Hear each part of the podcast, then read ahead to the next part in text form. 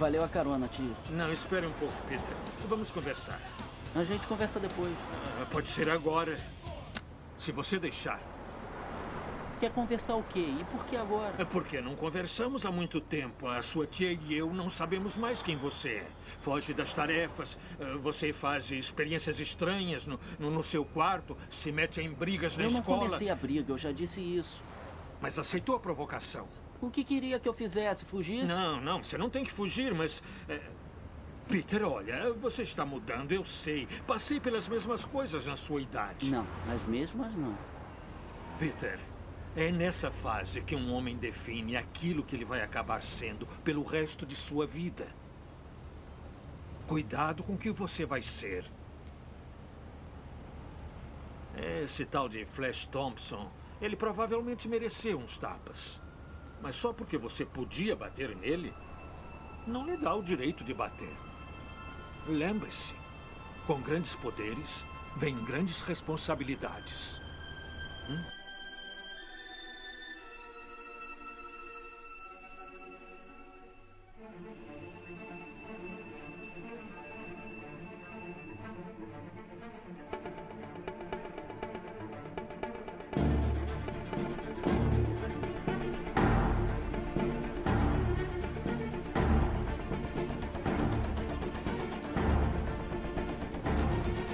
Fala galera, boa noite. Aqui quem tá falando é o Douglas e hoje falaremos de uma trilogia de filmes que ajudou a pavimentar o caminho para a atual onda de filmes de super-herói. Mas não só isso. Em uma época onde as grandes produções eram menos formulaicas e mais autorais, esses filmes redefiniram tanto o gênero de ação quanto o papel do protagonista neles, fruto da mente genial de um excêntrico diretor de filmes B que criou três dos filmes mais cativantes da década. E para me ajudar nessa tarefa, Está aqui o meu companheiro de bancada, o Vicente Renner, do site New Frontiers Nerd. E aí, Vicente, beleza? E aí, cara, beleza? Tô pronto aqui para gravar mais um episódio piloto contigo. E hoje teremos a ilustre presença de dois convidados aqui, mais do que especiais, diretamente do Extremistão, Luiz Vilaverde. Tudo bom, meus senhores? Tudo certo? E também conosco está o meu amigo Roberto Honorato, ele é autor dos sites Primeiro Contato e Rima Narrativa. E aí, Roberto, beleza? Tudo ótimo, pessoal. Prazer, muito legal estar aqui. E não me olhe de banda. Galera, o que vocês acham da gente primeiro dar uma contextualizada? Beleza? Opa. Pode ser, claro. Eu, eu, tenho aqui, eu fiz um breve resumo da, da jornada do Homem-Aranha até o Sam Raimi aqui. Por favor. Porque porque, na verdade, você tem livros escritos só sobre os fracassos de levar o Homem-Aranha para a tela. E é uma história muito divertida. Se vocês me permitem, que eu vou ser bem resumido, a história é meio contraditória, tá? Se tem umas mudanças de fonte, eu tentei ser o mais, digamos assim, mais resumido possível para contar tudo isso. Como tudo no cinema moderno, no princípio era a Canon Films, né? Canon Films é a produtora lá do Mera Golan e, e, e, do Yoran Globus, né? Que fazia, que fez todos aqueles filmes de ação dos anos 80 e tudo mais, né? Em 1984, eles compraram os direitos do Homem-Aranha, né? E eles associaram o diretor Toby Hooper. Toby Hooper dirigiu Massacre da Serra Elétrica, dirigiu é, Life Force, Invasores de Marte e o Poltergeist, né? E ele se queimou com o Poltergeist, que ele dirigiu para o Steven Spielberg, né? E aí, meio que queimado em Hollywood, ele foi para os cinemas, para os filmes B, né, da Canon. E aí, os produtores da Canon, eles contrataram o roteirista Leslie Stevens. Leslie Stevens é um cara que deve ter lido muitas histórias do Homem-Aranha, porque no argumento dele, o Peter Parker, ele é um cientista que trabalha para um laboratório chamado Zyrex, e o Zyrex, ele conduz experimentos secretos no Peter Parker, sem que o Peter Parker saiba, e o Peter Parker ele se torna um mutante de humano com aranha, com oito membros. E aí o Parker, o que virou um mutante, ele descobre que, que, o, que o Zyrex, na verdade, ele tem um exército de mutantes e que ele quer dominar o mundo. E ele se rebela e luta contra os mutantes, né? Quando esse roteiro vazou para a mídia especializada, naturalmente qualquer pessoa sensata falou: gente, isso não é Homem-Aranha. E o Stan Lee se envolveu e falou, vetou, falou assim: olha, vocês não vão produzir isso, vocês não vão ter o aval da Marvel, esquece. Aí eles cortaram isso. 1985, nova tentativa. Dessa vez, eles demitiram o Toby Hooper e contrataram o Joseph Zito para dirigir. O Joseph Zito, diretor do Braddock e o Supercomando. Então, é bússola moral, cara. E Sexta-feira 13, parte 4, que é o. o Joseph Zito ele é famoso por esses filmes, né? E eles contrataram dois roteiristas, o Ted Nilsson e o John Brancato. Ted Nilsson, ele era roteirista de filme pornô, nunca tinha escrito um filme mainstream, né? Esse é o primeiro dele. E por incrível que pareça, é o roteiro mais fiel ao Homem-Aranha.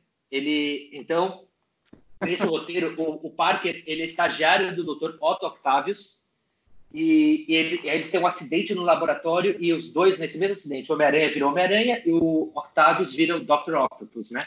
E aí você tem toda a história de origem, assim, a namorada do Homem-Aranha seria a Liz Allen, né? Que você deve se lembrar lá do começo dos quadrinhos. Você tinha o Flash Thompson, o J. Jonah Jameson ia ser interpretado pelo Stan Lee, pessoa, isso está indicado. Isso está no roteiro. E você tem uma sequência onde o Homem-Aranha ele vai participar de uma luta livre com o Hulk Hogan. Só que, para variar, a Canon pisou na bola, né? E os caras falaram assim: a gente tem que melhorar esse roteiro. E o próprio Menahem Golan escreveu o segundo tratamento. E começou a dar merda, né? Porque o, o, o... primeiro eles não tinham efeitos, efeitos especiais o suficiente para fazer, não sei o quê. Aí eles começaram a adicionar, sabe, o Dr. Octopus, ele tem um capanga que mata o tio Ben e não sei o quê. E eles chegaram, inclusive, a fazer. Você encontra no YouTube teste de efeitos especiais do Homem-Aranha, nessa época. E o Bob Hoskins ia ser o Dr. Octopus. E aí o, o ator principal ia ser o Scott Leva, um dublê, desconhecido, né? Que bela escolha, né? Para fazer o Peter Parker. Mas a, a, Marvel chegou, inclusive, a publicar uma capa do Homem-Aranha com um teste de figurino do, do Scott Leva, dessa época. Mas, para variar, não deu certo. Com a entrada de 1986 e 87, a Canon viu ela teve um fracasso com Super-Homem 4 e o fracasso com, com Mestres do Universo, né? A adaptação do He-Man. Eles falaram assim, putz, meu, essa história de super-herói não tá dando certo, filme de fantasia, adaptação não tá dando certo eles encerraram a produção dessa versão do Joseph Zito e eles perderam os direitos do Homem-Aranha para New Road Pictures. A New Road Pictures não conseguiu produzir Homem-Aranha e a Canon recomprou os direitos. 1978. Agora o diretor é o nosso querido Albert Pyun, que dirigiu o filme do Capitão América. E o roteirista passou Nossa. a ser o Michael Paul. Exato. E Aí, assim, pensa, pensa comigo, cara. Mestres do Universo foi um fracasso de bilheteria. Qual foi a brilhante ideia da Canon? Vamos fazer Mestres do Universo 2 e filmar em conjunto com Homem-Aranha, reaproveitando os sets para os dois filmes, para poupar dinheiro. What the fuck, né? Isso aí, diga-se que é exatamente o tipo de coisa que a Canon faria, né? Porque a, Exato. é a que se tornou conhecida por fazer mil filmes ao mesmo tempo e jogar todos na parede para ver qual cola, né? Não, é absurdo, né? Eles vendiam pôster antes de ter roteiro, né? Assim que eles conseguiram fazer os filmes. É, e aí nessa versão, nessa primeira versão do Albert Pyun, o vilão seria uma, uma, criação original, um tal de Russell Tanner, que vira um, um, híbrido de humano com morcego, chamado Night Bull. Também não deu certo. 1989, continua com Albert Pyun, só que aí a Canon tem mais uma brilhante ideia vamos recontratar o Leslie Stevens, que escreveu o primeiro tratamento que o Parker vira um mutante, tá? Porque deu muito certo daquela vez. E lá, o tratamento dele, o Peter Parker, ele é um, ele é um cientista, ele é um, um assistente de cientista que trabalha no laboratório para um cara que cria uma droga chamada T-Devil e vende para mafiosos. E essa ah, droga nossa. ela causa que o coração das pessoas explodam quando elas não viram mutantes. E aí um deles vira um mutante, que é um híbrido de escorpião com ser humano, que não é o escorpião do Homem-Aranha, dos quadrinhos, e o, e o, o Homem-Aranha tem que enfrentar ele, né? Tem uma versão um pouco contraditória de que, na verdade, o, o, uma dessas versões virou o lagarto dos quadrinhos, mas eu não consegui verificar. Só que aí a Canon ela, ela, ela perdeu os direitos para a Marvel, porque a Marvel não aguentava mais esses tratamentos, não via o filme se concretizar e tudo mais. E aí, para reaproveitar os sets que já tinham sido construídos para essa versão do Homem-Aranha, eles filmaram Cyborg, o Dragão do Futuro, que é o filme com o Jean-Claude Van Damme, que foi o último filme da Canon. Então, se você vê esse filme, tem cenas ali que foram filmadas em sets construídos para Homem-Aranha, tá? Inclusive uma cena onde o Van Damme ele, ele, ele, errou a marca dele e ele acertou o olho de um dublê com um chute, arrancou o olho do cara. Ele tomou um processo multimilionário nessa época por Meu conta Deus do céu. E essa cena ela foi filmada, parece que é um galpão abandonado, mas era para ser o, o galpão desse o laboratório desse cientista louco, né? Então, é, acho que a curiosidade de ver o Cyborg e o Dragão do Futuro é para, nossa, aqui ia ser o Homem-Aranha, né? É, pois é. Bom, aí a Canon já não tinha mais os direitos, e ela faliu, né? Inclusive, você tem um, um período ali de embrólio jurídico. E, quem, e aí, em 1991, os direitos do Homem-Aranha vão parar na Carolco Pictures, que era ligada ao James Cameron. E o James Cameron, ele se interessou né, pelo, pelo personagem, ele já conhecia o personagem das histórias em quadrinhos, ele escreveu um tratamento. No tratamento dele, que eh, tem 40 páginas, se encontra na internet, os vilões iam ser o Electro e o Homem-Aranha, né? E o final do filme seria uma batalha entre o Homem-Aranha e os dois no topo do World Trade Center, enquanto ele tenta resgatar a Mary Jane e no final ele, ele tira a máscara e, e mostra que ele é o Peter Parker. Só que essa versão foi rejeitada porque o, o James Cameron, ele sempre fez filmes de ficção científica e ação com uma classificação etária mais 18, e ele tomou a mesma abordagem com Homem-Aranha. Então, no roteiro, o Homem-Aranha xinga os, os vilões de motherfucker, son of a bitch, tem uma sequência prolongada de sexo entre, a- entre o Peter Parker e a Mary Jane, assim, é meio... Acho que ele não sacou exatamente o material, sabe? Aí ele tentou outras vezes, uma inclusive onde o Arnold Schwarzenegger ia ser o Dr. Octopus, o que é fucking amazing, assim, mas tudo bem. E aí a Carolco, a Carolco Pictures também faliu, né?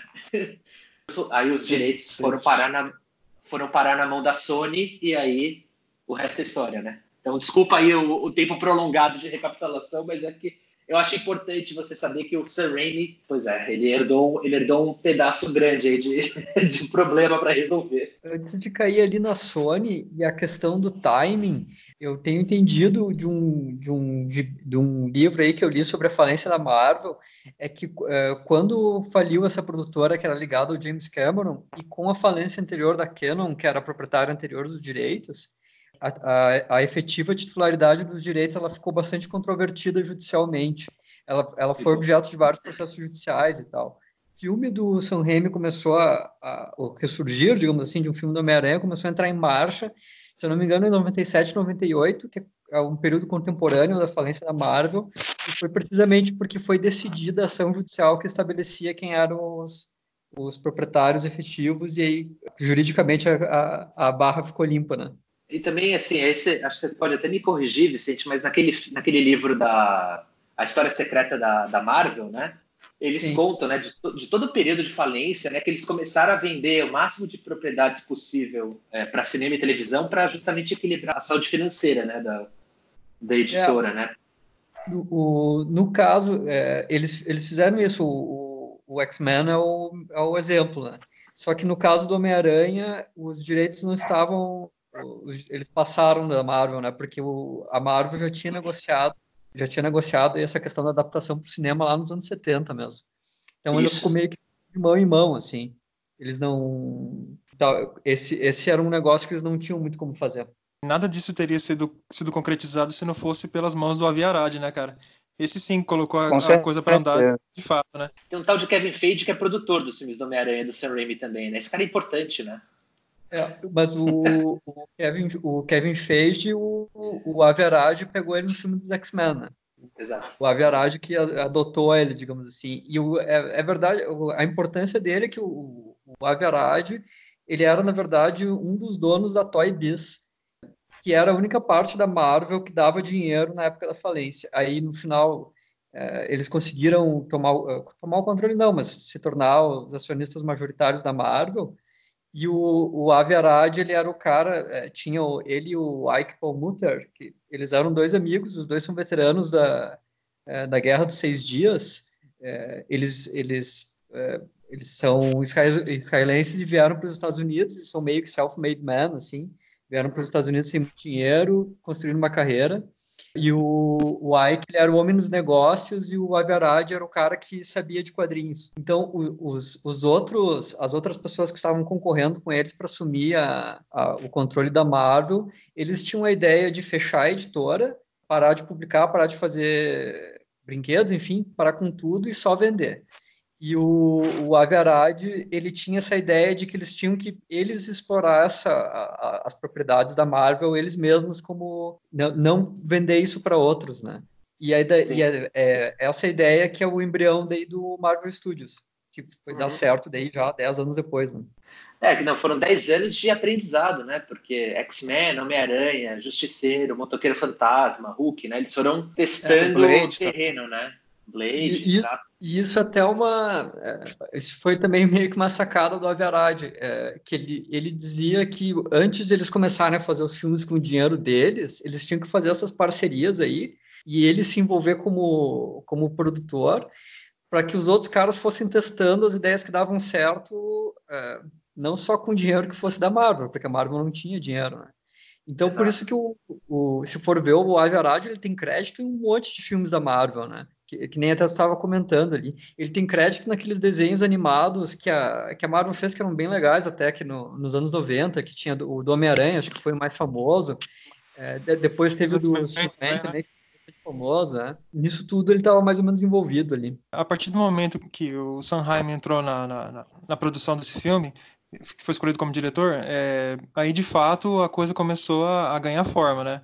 Ô Roberto, o que, você tem a dizer a respeito desse diretor aí? Então, Sam Raimi, eu acho que ele foi a escolha perfeita porque, assim, ele antes ele estava fazendo só filme de terror, né, mais de terrir assim, de comédia e, e horror. Ele fez o A Noite, Noite Alucinante, né, o Evil Dead, que foi o que fez ele ficar famoso. Mas acho que realmente chamou a atenção do, dos executivos quando ele fez o Darkman, aquele Vingança Sem Rosto, era aquele que tinha o Liam Neeson, que ele era o cientista que assumia ele assumiu esse manto para ser vingado do pessoal que tentou matar ele. Esse filme é muito bom. Aí eu acho que foi o Darkman que começou a chamar a atenção mesmo para convidarem ele para fazer o Homem-Aranha. E também porque o Sam Raimi ele realmente conhecia o Homem-Aranha, né? Ele, ele, realmente queria fazer um filme do Homem-Aranha. Eu acho que isso foi combinou bastante com ele. É curioso que ele tem uma. Ele é dono de uma estética bem peculiar, né? Você reconhece de longe o, o estilo de filmografia dele, né? É, dá pra ver a câmera dele, enfia muito zoom nos filmes dele. Até no. No Evil Dead tem bastante. Mas no Homem-Aranha tem muita cena também, ele enfia muito zoom, ele faz umas sequências tipo. que ele, ele, ele gosta de usar muito efeito prático também. Ele gosta de usar muito animatrônico, essas coisas. E tem até uma, uma sequência do Homem-Aranha que ficou famosa que usaram um boneco do Homem-Aranha voando pela cidade. E aí, quando você vê a cena no resultado final, dá para você notar claramente que é um boneco. Tinha uma cena que ele está abraçado com a Mary Jane, né? Se balançando. É, essa mesmo. Você vê claramente que é um boneco pendurado, um manequim pendurado na, na teia dele. Eu, eu acho que a escolha do, do Sam Raimi, é, eu não sei até que ponto isso foi é, proposital, mas eu desconfio que sim, porque quem convida o Sam Raimi para dirigir um filme consegue imaginar exatamente qual é a estética que ele vai, vai fazer, né? Mas é que a, a, nessa época aí, muito embora já tivesse sentido o primeiro filme, acho é só o primeiro filme dos X-Men, e que foi um sucesso, o, o filme dos X-Men não é exatamente um filme de super-herói, né? É, ele é mais um filme de é. ficção científica ação, é um filme que meio que até renega essa questão de ser filme de herói. Tem a questão dos uniformes, não é um filme colorido e tudo mais. E eu acho que com o Sam Raimi eles queriam, uh, queriam alguém que desse uma estética que fosse mais de gibi mesmo. Tanto que o uniforme, por exemplo, é, é. extremamente, é. extremamente fidedigno, né? É, isso foi e, influência e... do Darkman. Porque é. antes, antes ele só fazia terrir. Aí, tanto que tem uma sequência no Homem-Aranha 2 que é, é, claramente uma referência ao tempo de Evil Dead dele, que é aquela sequência que o, o Octopus está acordando no hospital, aí a cena toda é preto e branco. E, essa cena é maravilhosa. Tem uma matança no dia. Então, essa cena é maravilhosa e é, é o Sam Raimi voltando às raízes ali. Eu adoro essa cena. É, o, mas esse, esses filmes que ele fazia, que nem o, o Evil Dead, é, eles mostram, são, são filmes de terror, mas eles mostram o olho de um cara que reconhece as convenções de um gênero e sabe explorar elas de forma positiva e no sentido de, é, como é que eu posso dizer, é, isso, isso, é uma coisa que se percebe muito naquele Arraste-me para o Inferno que ele fez, como ele usa um monte de convenções do gênero de terror e de uma forma que parece meio que divertida, tu não sabe exatamente se ele está debochando ou não, O que, é, o que claro, o que dá para perceber é que ele está se divertindo, né? Então, acho que eles queriam alguém que isso, alguém que soubesse reconhecer as, as convenções, tipo de entretenimento barato, que nem o terror e que nem são os super-heróis, e, e, soubesse usar isso de uma forma que fizesse uma referência a elas de um jeito divertido e não irônico ou, ou sarcástico, que é o que mais ou menos se fazia no filme dos X-Men. Né? Eu acho muito legal que ele, ele realmente abraça o brega, as coisas bregas do filme dele, somente no filme do Homem-Aranha, porque ele pega essas partes que o pessoal geralmente considera mais ridícula e ele leva tão a sério a ponto de que realmente a cena funciona. E aí a cena se torna memorável. Você lembra dessa cena como aquela sequência do que tá tocando Raindrops Are Falling on My Head e aí o Peter Parker engole aquele cachorro quente. Tipo, essa sequência é ridícula, mas é tão boa e diz tanta coisa nessa pequena, nesse pequeno momento do filme, diz tanto sobre o personagem, sobre o que tá passando, eu acho genial isso que ele faz. O que eu acho, assim, do, do, do Sam Raimi, tem até um livro que saiu aqui em português pela Dark Side Books, que é sobre o Evil Dead, né, o processo de produção. E fala muito sobre como hum, o Sam Raimi, ele é um cara que tem uma energia meio, meio contagiante, assim, né? E a câmera dele não para, ele fica buscando essas coisas, meio que é o jeito como ele tenta é, colocar essa energia dele no filme, né? E ele também é um, é um puta nerd de quadrinhos, né? Acho que a coleção pessoal dele, eu já vi numa entrevista que ele tem mais de 20 mil em casa, né? Assim, ele, é, é, é interessante como ele soube incorporar elementos da gramática dos quadrinhos é, nos filmes dele antes do Homem-Aranha, né? De uma forma que não é assim, o Warren Beatty fazendo o, o filme do Dick Tracy, ou mesmo o Ang Lee com o filme do Hulk, né? Que ele fica tentando colocar aqueles a, a, diagramação de uma página de quadrinho no filme. Ele não vai nesse sentido. Ele simplesmente ele transforma uma página de quadrinho em, em filme, né? Muita gente reclama. Tem a imagem do quadrinho, né? É, então, assim, muita gente reclama dos filmes do Sam Raimi, assim, ai, o, o, é muito overacting, né? Assim, ele sempre coloca os figurantes berrando, apontando. Cara, você nunca leu Homem-Aranha do Stan Lee? É. Tipo, Sempre tem gente na rua comentando a cena, o, o que o Homem-Aranha tá fazendo, se ele tá ganhando, se ele tá apanhando, se o Jameson tá feliz, se o Jameson tá puto. Sempre tem, parece ter um, um coro de nova-iorquinos em todas as cenas do, do Homem-Aranha do Stanley fica apontando as coisas. Só que num quadro de quadrinho, você tem que concentrar o máximo de informação possível para passar a, a, aquela ideia adiante pro, pro leitor, né? O Sam Raimi ele faz a mesma coisa. Então, quando a pessoa está com overacting, na verdade ele está reproduzindo na tela do filme o, o, o, que o, o, que o, o que o quadrinho faz na página. Né? Então, na verdade, tudo aquilo tem uma justificativa. Ele é um cara que pesquisou a fundo o, o Homem-Aranha, além de já ter incorporado esses elementos na, na, no cinema dele. E a, e a parte do, do filme de horror dele é assim: se você pegar, só dando uma volta maior, mas você pega, por exemplo, o Coringa. O Coringa ele foi criado pelo, pelo Jerry Robinson né, e pelo Bill Finger, o, inspirado no Homem que Ri, que é um filme do expressionismo alemão. O cinema expressionista alemão, que é um cinema que foi o, o protótipo do cinema de horror e de, e de fantasia né, na, no cinema mudo, ele sempre buscava maquiagem exagerada, luz bastante contrastada, ângulos, né, principalmente o Dutch, né, que, que tiram as coisas de simetria, prim... e, e os primeiros quadrinistas, né, na, na, Era de Ouro, eles, eles viam esses filmes, eles incorporaram esses elementos desse, desse cinema de fantasia nas histórias em quadrinhos dele. E isso, por sua vez, influenciou toda uma geração de cinema de horror, de não sei o quê, que o Raimi absorveu também. O Darkman, ele é o homem invisível do Claude Rains, nos anos 30.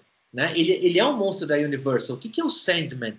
Ele é um monstro do Frankenstein. Aquela cena que ele vai caminhando depois que ele se forma, com aquela trilha do, do Christopher Young, né? Tipo, porra, aquele é um monstro da, da Universal clássica, né? O próprio, a cena que você falou que é maravilhosa, do, do Octopus, né? No hospital, toda a decupagem daquela cena é um filme de terror, né?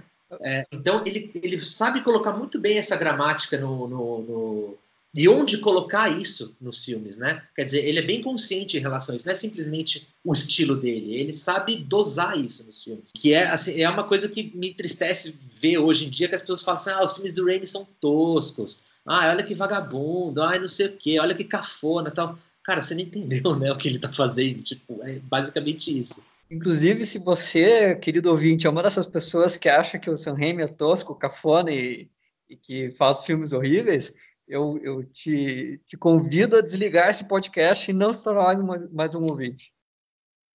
É interessante notar, né, Luiz, que ali no começo dos anos 2000, o perfil do herói de ação mudou radicalmente, né? O, o herói bombado, anabolizado dos anos 80 dá lugar a um perfil um pouco mais introspectivo, né? Cara, eu acho que isso tem muito a ver, assim, é... o fato de que cinema de gênero, ele vai em ondas, né?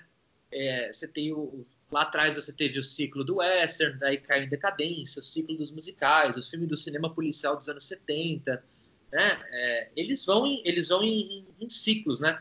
E aí com o, o, o, o que o que eu acho que acontece, isso é muito importante de dizer em relação ao Homem-Aranha, é, e isso está especificamente ligado ao personagem do Homem-Aranha, é que junto, no começo dos anos 2000 e principalmente na, nos, nos dias de hoje, você teve uma, uma inversão, né?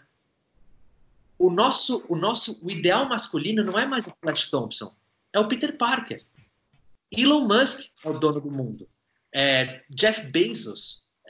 Todos esses caras do Vale do Silício, todos assim, os nerds, assim, olha, assim, você pega todos os galãs e, e, e de Hollywood, tá todo mundo trabalhando em filme de super-herói, cara. Assim, é, finalmente entendeu que quem, assim, nesse sentido de que as ideias e os nerds que produzem essas ideias, eles estão no comando do mundo. E o Sam Raimi é o maior nerd de todos. Né? Olha o James Gunn, que é um dos cineastas mais bem-sucedidos da Marvel. É um nerd. O cara, o cara ele era roteirista da, da Troma, cara. O primeiro roteiro dele foi Tromeu e Julieta, com narração do Leme do Motorhead. Quer dizer, né? É, é, eu acho que essa guinada tem a ver com isso, né? Ao, ao, passo também, assim, né? Acho que, acho que cansou o ciclo também do, dos, dos heróis musculosos que são indestrutíveis, né? O próprio James Bond mudou por conta disso, né? E aí você começou a ter o James Bond mais em 2006, né, com o reboot do Cassino Royale, você começou a ter o, o James Bond reagindo ao Bourne, né? Que já que em 2002 saiu Identidade Born, em 2004 saiu Supremacia Born, né? Quer dizer, que é um personagem que apanha pra caramba, que sangra, ele tá sempre sendo perseguido, ele não tem nenhum gadget, né? O próprio Batman do Joe Schumacher também, com todos aqueles brinquedos, aqueles carros carnavalescos dirigindo para cima e para baixo por, por Gotham, vão dar espaço ao Batman do Christopher Nolan em 2005. Né? Então, é, é, eu, eu, acho que assim, é uma questão de ciclo e eu acho que é uma questão também. Eu não gosto de usar esse termo, mas é um pouco do zeitgeist né, da época, né? Assim, de você Sim. perceber. Talvez o, o, o herói, ele também é o cara que pensa, né? Ele não é só o cara que é musculoso e que não precisa desviar de tiro, né? No caso, o Neil desvia, mas é por outros, por outros motivos, né? é, antes da gente comentar um pouquinho sobre o elenco do filme, pode ser? Eu acho que assim, o elenco no geral é, foi todo muito bem desenhado. Eu acho que você tem problemas ao longo dos três filmes com o desenvolvimento dos personagens, que não é necessariamente um problema de elenco, né? É, e a gente pode falar disso um pouco adiante, mas eu acho que em termos de, de, de, de seleção, assim, sobre o Maguire, eu acho que o, o, o, o certo de ter pego ele também, assim, não é só porque ele tem uma cara meio dork, né, meio de otário, né, mas o fato de que ele tem aqueles olhos um pouco esbugalhados, né, assim, dá, tudo dá nele um pouco aquela, um pouco daquele deslumbre infantil, infantil, né, assim, você vê que ele é um menino, né, mesmo que ele não pareça um menino, como o Tom Holland, né, que é o novo Homem-Aranha, parece ser, ele, você tem um pouco daquela no, na expressão dele, isso que é muito, que é muito legal, né. É, e o Willem Dafoe como Duende Verde, puta que pariu. Ele é, o, ele é Mephistófeles, né? Ele é o demônio em pessoa, aquele cara, né? Nossa, excelente, cara. O, o, o J.K. Simmons como o J. Jonah Jameson é tipo perfeito.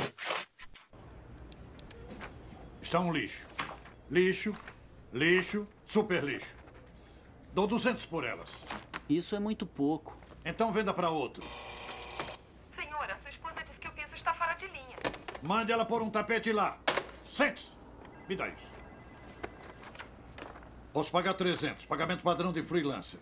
Rasgue a primeira página e põe essa foto no lugar. E a manchete? Homem-Aranha, herói ou ameaça?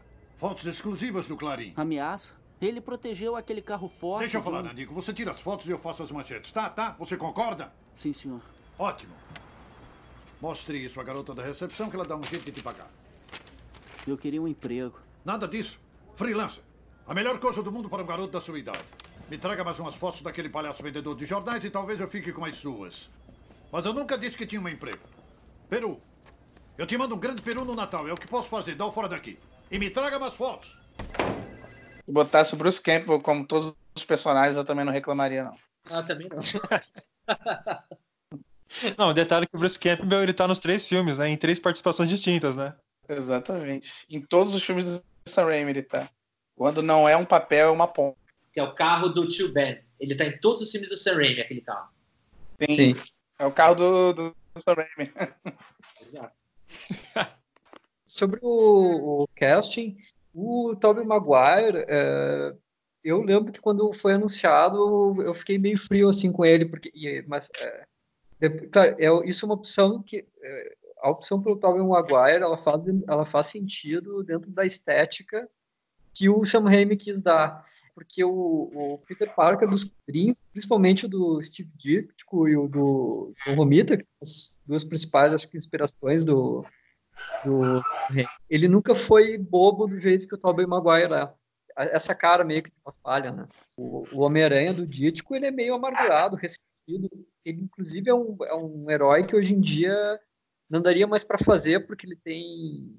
é, tem acho que no primeiro gibi do Homem-Aranha tem uma cena que as pessoas riem dele e ele tá num canto meio que dizendo assim ah, um dia eu vou mostrar para todos eles. Assim, pô, depois de Columbine, ninguém nunca mais vai fazer um herói dizendo isso, né? E o, É. o Homem-Aranha do Mita, ele é muito mais malandrão, assim. Ele já é mais um jovem adulto, ele é um cara mais descolado. E o, o Tobey Maguire não combina com nenhuma dessas duas coisas. Mas no, no o Sam Raimi, eu acho que ele deu uma... Ele tentou dar uma relativizada no, no, né, nessa genialidade do Peter Parker. Por exemplo, tem essa questão dele ter tirado lançadores de teias mecânicos, né? E nos quadrinhos isso sempre foi uma marca da, de como o Peter Parker é um cara genial e que só não é multimilionário porque ele é o Homem-Aranha. O, Homem o Sam Raimi coloca lançadores or, eh, orgânicos para que ele seja uma pessoa um pouco menos para que para que seja mais fácil relacionar ele com um adolescente, né? Aliás, assim, uma das coisas que eu acho que é uma cagada gigantesca dos filmes do Amazing Spider-Man é que eles se focaram, os filmes são com o Andrew Garfield, né? Eles, eles focaram numa trama idiota do quadrinho que os pais do Homem-Aranha seriam agentes da SHIELD infiltrados na União Uhum. Soviética. Assim, É. Eu odiei. Assim, você- como, é, como é que você pode, assim, você tirou toda a conexão humana, né, cotidiana do Peter Parker quando, ah não, meus pais eram espiões desse grupo de super espiões. Porra, mano, sério? Isso se- Não dá pra Isso estraga, isso estraga até a origem dele, porque no Também. começo do filme ele fica caçando, ele caça na cidade inteira o vilão que matou o tio dele. Assim que surge essa possibilidade dos pais serem espiões e estarem vivos, ele esquece o tio Ben. O tio Ben não é levantado mais no filme. Ele não é mencionado em momento algum. É ridículo. E, e a graça é que o, essa questão dele poder ser qualquer um, né?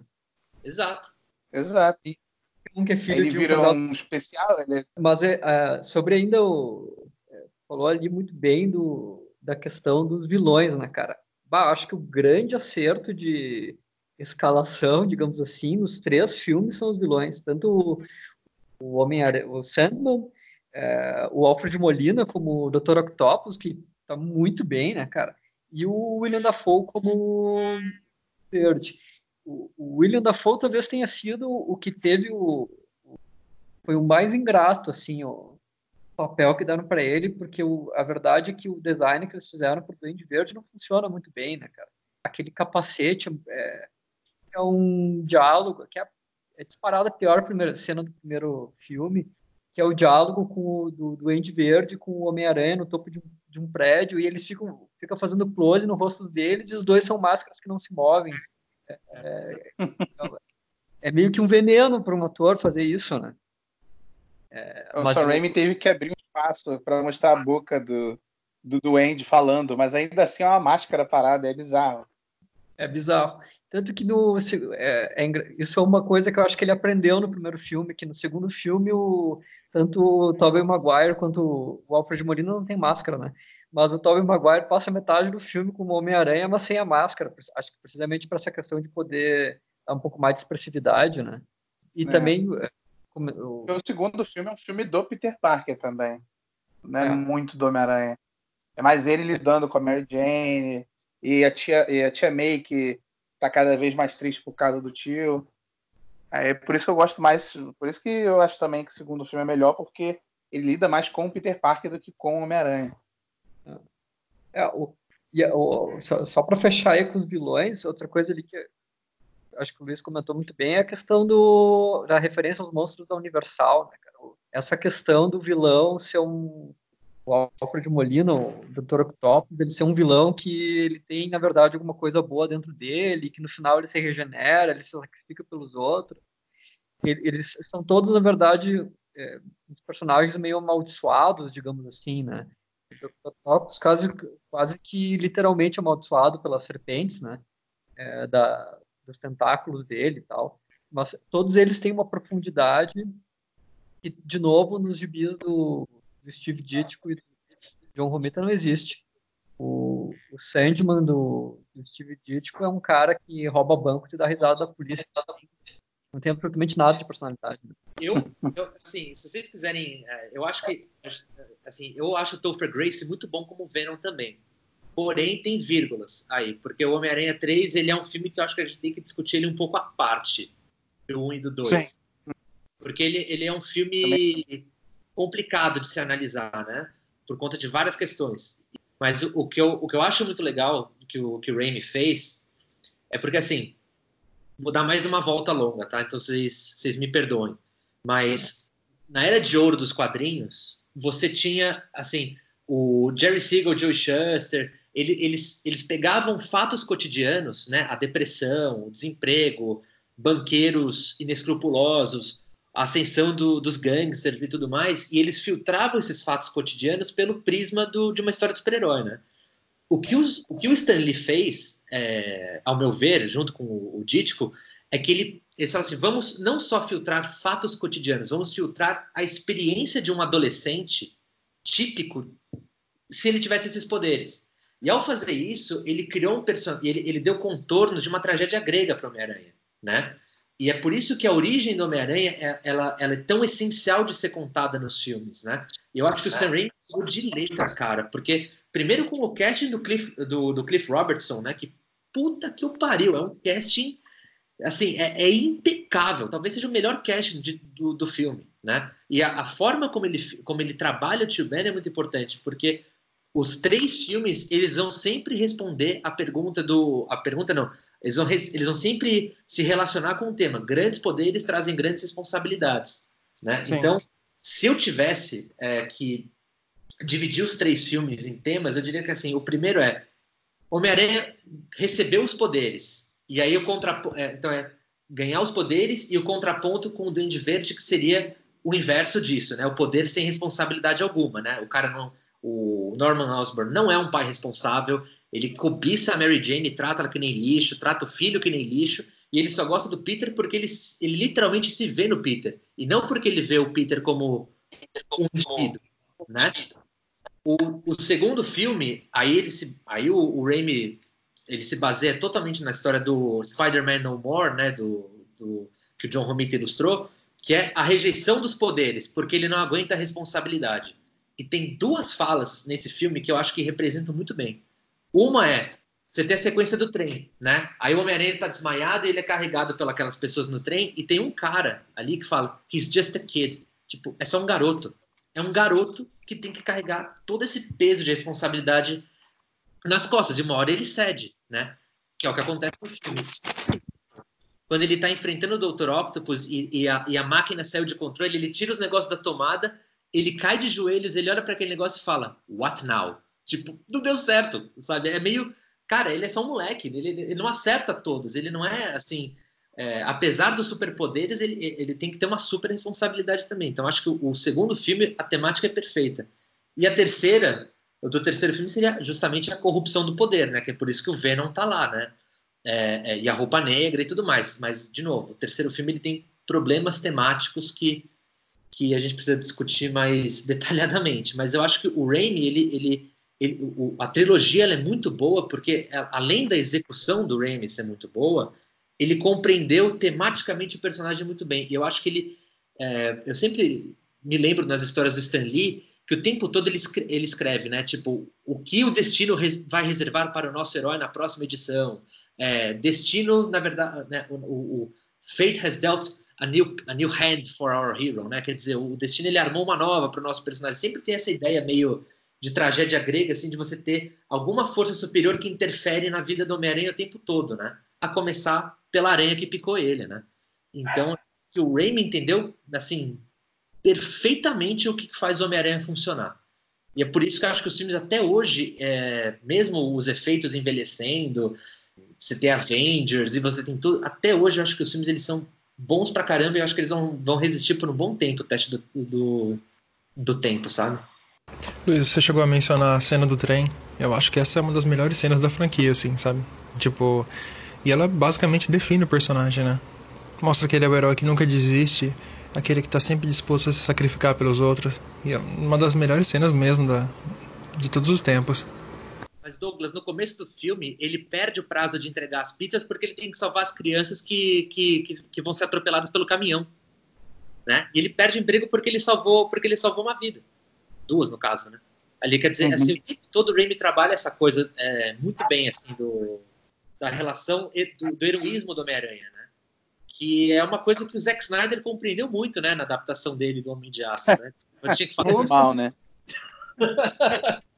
Porra! Tem uma outra coisa, outra coisa que eu acho muito legal. O Sam Raimi fez também, antes da gente sair dessa parte de vilões, que ele cria um paralelo muito bom entre os vilões e a figura paterna que o Peter Parker não tem, né? Exato. Eu acho que isso foi muito legal, que foi um tema que foi nos três filmes que principalmente no primeiro e no segundo ali, tanto que tem uma cena que eu acho que é uma cena pouco valorizada do segundo filme, que é o Peter sentado na mesa tomando chá com o Octopus, eles estão falando sobre T.S. Eliot, e é. nessa cena, no make-off, o Sam Raimi fala, eu queria que isso parecesse uma conversa entre pai e filho. É como se o Octopus estivesse assumindo o Peter como filho e o Peter assumisse o Octopus como uma figura paterna que ele nunca teve. Ah, eu acho isso, isso é uma coisa que você não vê nesses filmes hoje em dia de herói, sabe?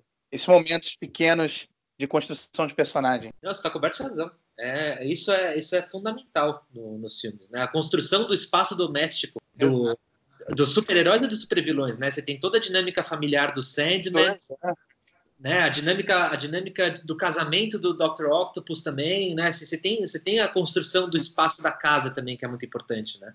Tanto que a Tia May vende a casa né? no segundo filme, que é um, um passo importante no amadurecimento, é, né? eu acho muito legal isso que o Sam Raimi faz, que ele coloca cada personagem como se fosse realmente um ser humano ali, um personagem importante para a trama. Não é só o super-herói que é importante. Tanto que no segundo filme você se importa com todo mundo, você fica preocupado se a tia May vai conseguir pagar o apartamento. Aquela cena que dói o coração que ela entrega o, o, uma nota para o Peter e ela fala que é tudo que ela tem, mas ela tem que dar para ele, porque ela tem que continuar provendo para ele. Nossa, a cena é excelente. Roberto, sem contar também o, o período em que a trilogia foi composta, mais especificamente o primeiro filme, foi justamente depois dos atentados de 11 de setembro, né, cara? Então a América estava debilitada. Muitos críticos eles atribuem o Homem-Aranha uma das uma das obras que foram responsáveis por, por ajudar a cicatrizar essa ferida, né, cara? Você vê, tem uma cena sensacional que o o Homem-Aranha tá na ponte do na, na, ponte do Brooklyn, que ele tá segurando o, o, o, o teleférico e tal, e o, o, os nova-iorquinos eles saem em defesa do Aranha, né, cara? Aquilo é uma clara alusão é, ao fato deles estarem deles estarem se mobilizando, né? Exato. Essa cena foi filmada depois já do atentado, eu acho, não foi? Douglas. Eu acho que nessa época o filme estava em, em, em, produção ainda, não tá? O, o, quando teve o atentado, o filme já tinha. Era uma data de lançamento próxima, eles postergaram mas a cena que eles incorporaram, é, eles fizeram depois do atentado, é, é, bem finalzinho do filme que só é o Homem-Aranha andando pela é, andando não, praticamente voando pela cidade de Nova York, e daí ele para em cima de uma bandeira e tal. Dá para perceber que é uma Nova York bem idealizada, porque eles usam muitos, muitos tons dourados, bastante azul. É... é do teaser, né, Vicente? Mas você sabe do teaser, né, do, do primeiro filme, né?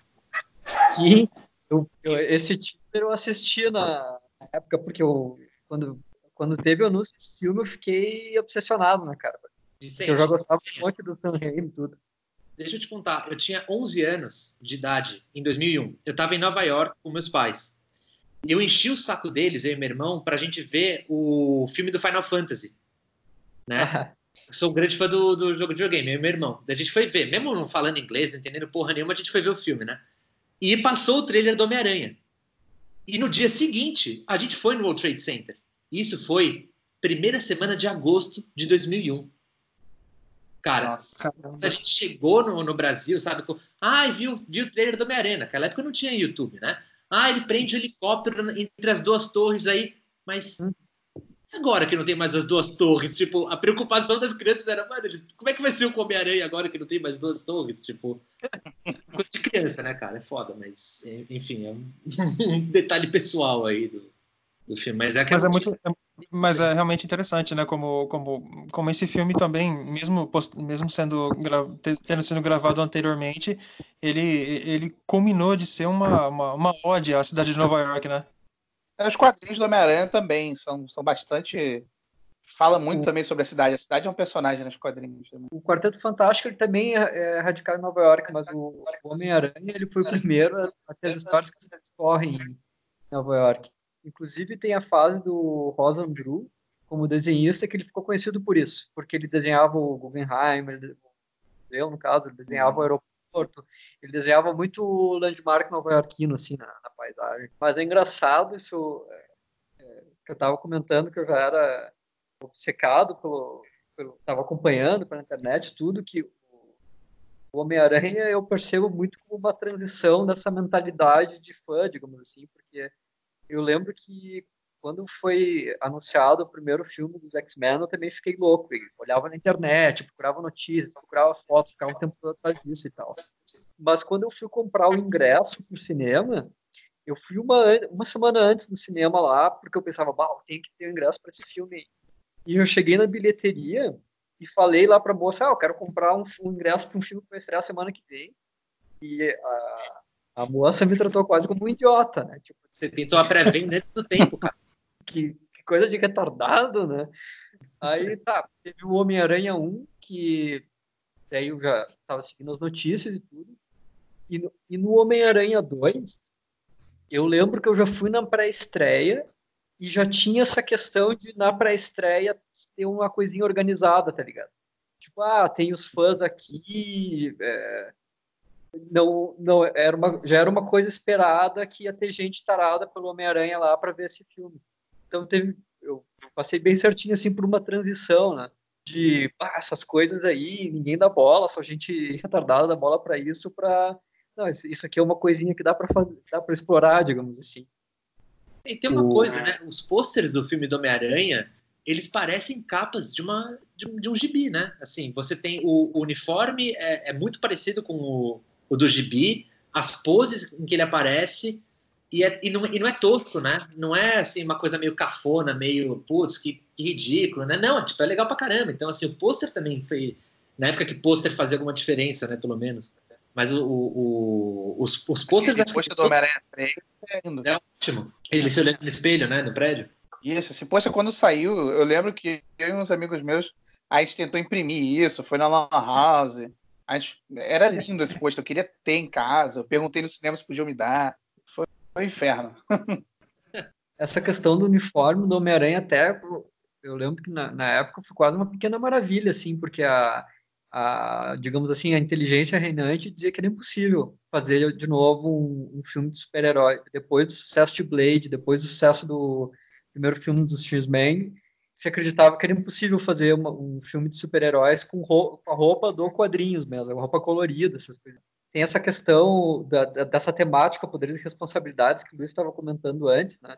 Acho que é bem isso, o, no caso, o exercício de poder como uma forma de responsabilidade, né? Acho que, acho que vai mais ou menos nessa linha. Até uh, também comentaram ali antes a questão da, da família. É, isso é uma coisa interessante porque o, o, uma, é bem importante em todos os filmes a figura do pai, que de, de certa forma daria para uhum é que ensina as responsabilidades. Né? E, o, e no primeiro isso fica muito marcado, o tio Ben, que a, a briga que eles têm é que o, o, Peter Parker diz você não é meu pai. e ele, ele não é o pai do Peter Parker, mas ele tem a responsabilidade. E, ao mesmo tempo, o, o Duende Verde, ele é o pai do, do Harry Osborn e ele não tem a responsabilidade de, de ele. E, tem uma coisa, né? Ele, ele não, ele, o Duende Verde ele não ganhou os poderes por acidente, né? Ele que foi atrás dos poderes, né? O, o Parker não, ele estava só ali, aí chegou aquela aranha e picou ele. Putz, aconteceu. O que, que eu tenho que fazer agora, né? Que é uma metáfora para puberdade também, né? O corpo tá Sim. mudando e tudo mais, né? Mas o, o Duende Verde, ele sempre tá no, no oposto, né? No, no caso. E a coisa, a cena do jantar é muito boa por conta disso, né? Ele, ele o William Dafoe olhando para Mary Jane, tipo, com desejo, né? De, tipo, a namorada do... né? É demoníaco, né? O, a figura dele no, no, primeiro filme, né? Essa cena do jantar e a cena que ele está conversando com ele mesmo na frente do espelho, que eu acho que são as é, justificar a contratação do William Dafoe ali, né, cara? É, é, ele tem, quando ele está conversando na frente do espelho, ele tem essa troca de, é, de um lado mais demoníaco, de um lado completamente inofensivo, infantil e, e, e resumido, digamos assim, ajoelhado, né, rendido. É, são duas cenas sensacionais. Mas tem uma coisa que eu acho interessante no primeiro filme também, que é verdade, assim, não é tão bem desenvolvido, mas é um tema comum em filme de super-herói, que é o tema das máscaras, né? Que ali todo mundo tem a ideia da máscara, né? O, o a, a, tirando o fato de que o Peter Parker tem a dupla identidade, Norman Osborn tem a dupla identidade, mas a Mary Jane também tem, né? E aquela cena no quintal deles, ali no, no fundo da casa, que eles ficam separados para aquela grade, né? E aí o Homem-Aranha, o Peter Parker começa a conversar com ela e ela se abre para ele, né? ela é a única, ela só consegue se abrir de fato pro Peter Parker. É porque ele é o único que escuta ela. Todos os filmes, ele é o único que para, escuta o que ela tem que falar, as frustrações dela.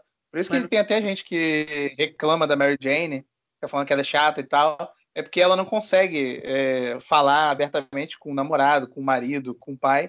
Ela tem o Peter. Aí eu acho legal também isso, essa construção deles dois que o jeito que ela só consegue se abrir para ele porque ele, ele vê ela como um ser humano, né? Ele não vê ela igual o Norman, sabe? Ele não vê ela só como uma mulher que ele quer pegar, entendeu? Ele quer a gatinha Exatamente. Divertida, né? Então, quando ele chega com o carro buzinando, você vê que o acting da, da Kirsten Dunst muda. Ela já sai acenando, sorrindo, não sei o quê. Quando eles estão na sacada lá, quando ela tá com o Harry, ele, o que, qual é a primeira coisa que ele fala para ela? Ele reclama do vestido dela, da aparência dela né, de como ela está se apresentando. Né? Ninguém está interessado em saber quem de fato ela é. Ela só consegue se abrir com, com o Peter. Né? Então é muito, é, é, muito legal como ele. E o próprio Norman também, né? Ele tem no escritório dele, ele tem todas aquelas máscaras indígenas, né? Decorando Sim. o escritório dele, né? O tempo todo você tem essa questão das máscaras que a gente tem que usar socialmente e de quem nós somos de verdade é, por dentro, né?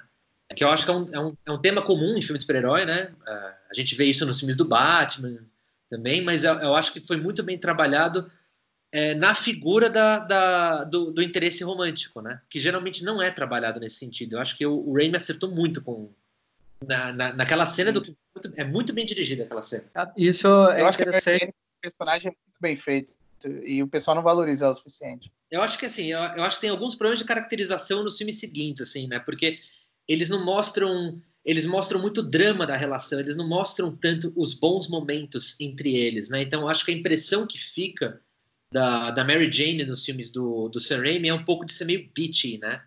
É, e também porque, assim, é. na época, a Kirsten Dunst, ela fez umas declarações na, na mídia que são bem felizes, né? Ela ficava falando mal do processo de produção, ela disse que a personagem dela não passava de uma fantasia erótica de menino de 8 anos, né? Que é umas coisas assim, meu, não fala esse tipo de coisa, né? Assim, então acho que as pessoas também associaram a imagem da atriz com a personagem, né? Então acho que foi um, um pouco infeliz esse, esse momento aí, mas, mas no geral acho que o, o tratamento que a Mary Jane recebe nos três filmes é muito bom. É, eu achei no terceiro a Mary Jane é o melhor, melhor momento dela, acho que é no terceiro. Quando a gente chegar no terceiro eu falo melhor. É, essa, essa esse campo dele, dela aí é, também tem, acho que ela era disparada a mais nova, né? Porque o, o, primeiro filme, se não me engano, ela gravou com 19 anos de idade. E eu, eu gosto bastante do personagem dela no segundo filme, porque o, o primeiro filme, um, dos temas, é, um dos temas do primeiro filme, que bastante claro no início e no final é essa questão que o Peter Parker ele tem que ele tem que aceitar o que, que ele é, né? É, ele começa dizendo quem sou eu e termina dizendo sou Homem-Aranha. Então, o filme lida um pouco com isso, meio que uma construção de identidade. Assim. E o segundo filme começa com ele olhando o pôster dela na, nas paredes, na, nos cartazes, né, com ela completamente idealizada e termina uhum. com ela. É, os, os, dois filmes eles são o um e o dois eles são parecidos. E no, no final do um tem aquela cena que os dois se encontram no cemitério e que ela meio que se declara para ele e o Peter Parker refuga, né? É, isso é a mesma dinâmica do que acontece no final do 2, só que ela vai lá e toma a iniciativa de, enfim, de largar lá o, o filho do Jameson e casar com, casar não, mas se juntar com o Peter Parker. Então, é, tem uma tem essa questão de ser um filme de afirmação dela, de ser o, o filme no qual o personagem dela toma uma toma uma decisão porque ela quer na vida, né? Ela não ela não fica mais em dúvida entre o Harry, o, o filho do o Jameson, o Peter e tal, ela decide o que ela quer. E, e tem um nuance na interpretação dela que é muito bom, que no finalzinho do filme ela chega lá na casa do Parker, aí ele escuta um negócio no rádio e ela fala para ele o, vai pegar eles Tigrão, que é a frase, clássica dela, mas fer... aí ele pula pela janela e fecha no rosto dela, dá um a interpretação dela dá um nuance que ela não tem muita certeza se fez uma boa escolha, assim. É, ela, ela tem um ar muito mais de preocupação do que de orgulho, né? Muito bem lembrado, cara, porque essa, essa, essa sutileza da interpretação dela é, é, é foda essa cena. Dá um tom meio agridoce pro filme, né? Exatamente. O, o, o, o filme teria tido, parecia que ia ter um final extremamente festivo, assim, o Dr. Octopus se regenerou, o Peter Parker conseguiu a mocinha, em 30 segundos de interpretação ela dá um, uma ambiguidade, né, pra... ele tem uma teatralidade que é, ela é muito engraçada, assim, tipo, nessa cena do, do trem, do Homem-Aranha 2, as, as pessoas é, pegam ele, colocam ele no chão, tem um cara que diz é só um ele é só uma criança, é uma cena extremamente solene.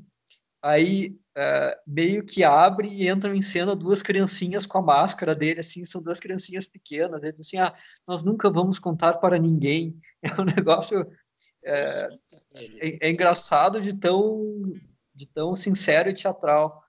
E aí chega o Dr. Octopus, todo mundo para na frente e diz assim: ah, para pegar ele você vai ter que passar por cima da gente. Aí o Dr. Octopus diz: ok, e tira todo mundo do caminho, né? É muito engraçado. É... O metrô são os filhos do Sam Raimi. Ah, é? são os filhos dele. Ah, que legal. Eu acho até que tem duas criancinhas loirinhas que elas dizem alguma coisa tipo, nós te adoramos, Homem-Aranha. É bem assim, dá uma teatralidade total, né? Mas, Vicente, naquela cena que o Dr. Octopus ele rouba o banco e ele tá escalando os prédios, né? Tem uma cena que corta para uma loira, ela tá, ela tá dentro de um do, dos escritórios e ela sai berrando em direção à câmera, assim, tipo, como se fosse, sei lá, o King Kong escalando, né? Tipo, ele dá, ele dá umas exageradas assim, mas é tipo, mano, é divertido, fica leve o filme também, né? Ele, ele, ele consegue. Porque é um filme que tem muita atenção. Peter Parker só se fode nesse filme, cara. Ele perde a Mary Jane. Ele perde a Mary Jane para pro filho do cara que mais odeia o Homem-Aranha. Ele perde o melhor amigo dele ele perde o mentor dele, que é o Dr. Octopus, assim, mas é legal que o, o Raimi ele vai contrapondo, porque é meio absurdo isso tudo que está acontecendo, né? É, eu, eu, sou, eu sou um grande defensor dos figurantes do filme do Sam Raimi. na, na cena aquela do, no hospital com o Dr. Octopus, é muito engraçado que tem uma enfermeira, alguma coisa, que uma das, um dos tentáculos do Dr. Octopus pega ela pelas pernas e puxa para trás, e ela arranha o chão e ficam as canaletas assim dos dedos, sabe? É, é Isso aí, Evil Dead, total. Total, total. Eu acho que essas coisas que ele faz de pegar e jogar a câmera direto na cara da pessoa, isso tudo é época dele de Evil Dead que ele tá recriando ali. É, nessa cena tem até o, o motosserra, né? Tem até a motosserra do Ash. É. Só que não é o Bruce Campbell. A cena que você é. falou do, do Raindrops Keep Falling on My Head, ela é, ela é genial. Assim, você, Você levantou, você, você, você, lembrou essa cena? Essa cena é, é, genial. Aquela mordida que ele dá no hot dog, cara, é completamente exagerado aquilo, mas ele tá tão satisfeito com ele mesmo que ele não se aguenta. E ele volta a ser míope, ele tropeça, né? E tá tudo bem, assim, é meio. É muito bom essa, essa eu acho, acho, legal também que tu vê que ele tá angustiado nessa cena também. Ele, ele mostra cachorro quente nervoso, que ele não tá podendo fazer nada. É, acho bem legal. Eu acho engraçado que tem uma parte que ele tá na sala de aula e aí o, o professor tá dizendo alguém, alguém, e aí ele levanta o braço e aquele dá um zoom nele assim, e o professor diz Parker!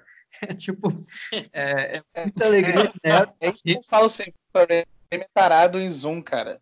Todo filme é. dele tem uma quantidade de zoom inexplicável. Eu adoro. Tem aquele The Quick and the Dead, que é aquele faroeste que ele fez com o Leonardo DiCaprio, que é só oh, zoom, basicamente. Sim, tá a sequência. Cara, tá uma cena inteira, sei lá, são que 20, 30 zooms em menos de. É bizarro. É. Não, e outra coisa, a, a galera que costuma, que costuma ler o Homem-Aranha com a bunda tem essa mania de dizer que o Homem-Aranha é definido apenas por, pelas piadinhas, né? Pelo humor. E as pessoas elas costumam dizer que os filmes do Sanheim não são engraçados, né, cara? Sendo que os três filmes são hilários, cara. O foda é que a comédia do, do Sanheim ela é uma comédia visual, né, cara? Ela não é especificamente de piadas em si, de gadget e tal, de, de, de punchline, mas são filmes muito engraçados, assim. Aquela cena do 3, por exemplo, que o, o Jameson tá, pede pra, pra para a secretária chamar ele cada vez que é para tomar o remédio, que a, a campainha é, é, alta pra caramba, que cada vez que ele erra o, o, o remédio, ele, ele, ele, olha. Cara, aquela cena é maravilhosa. E é um remédio por coração ainda, né? É. Esse negócio das piadinhas, eu acho engraçado que o pessoal reclama.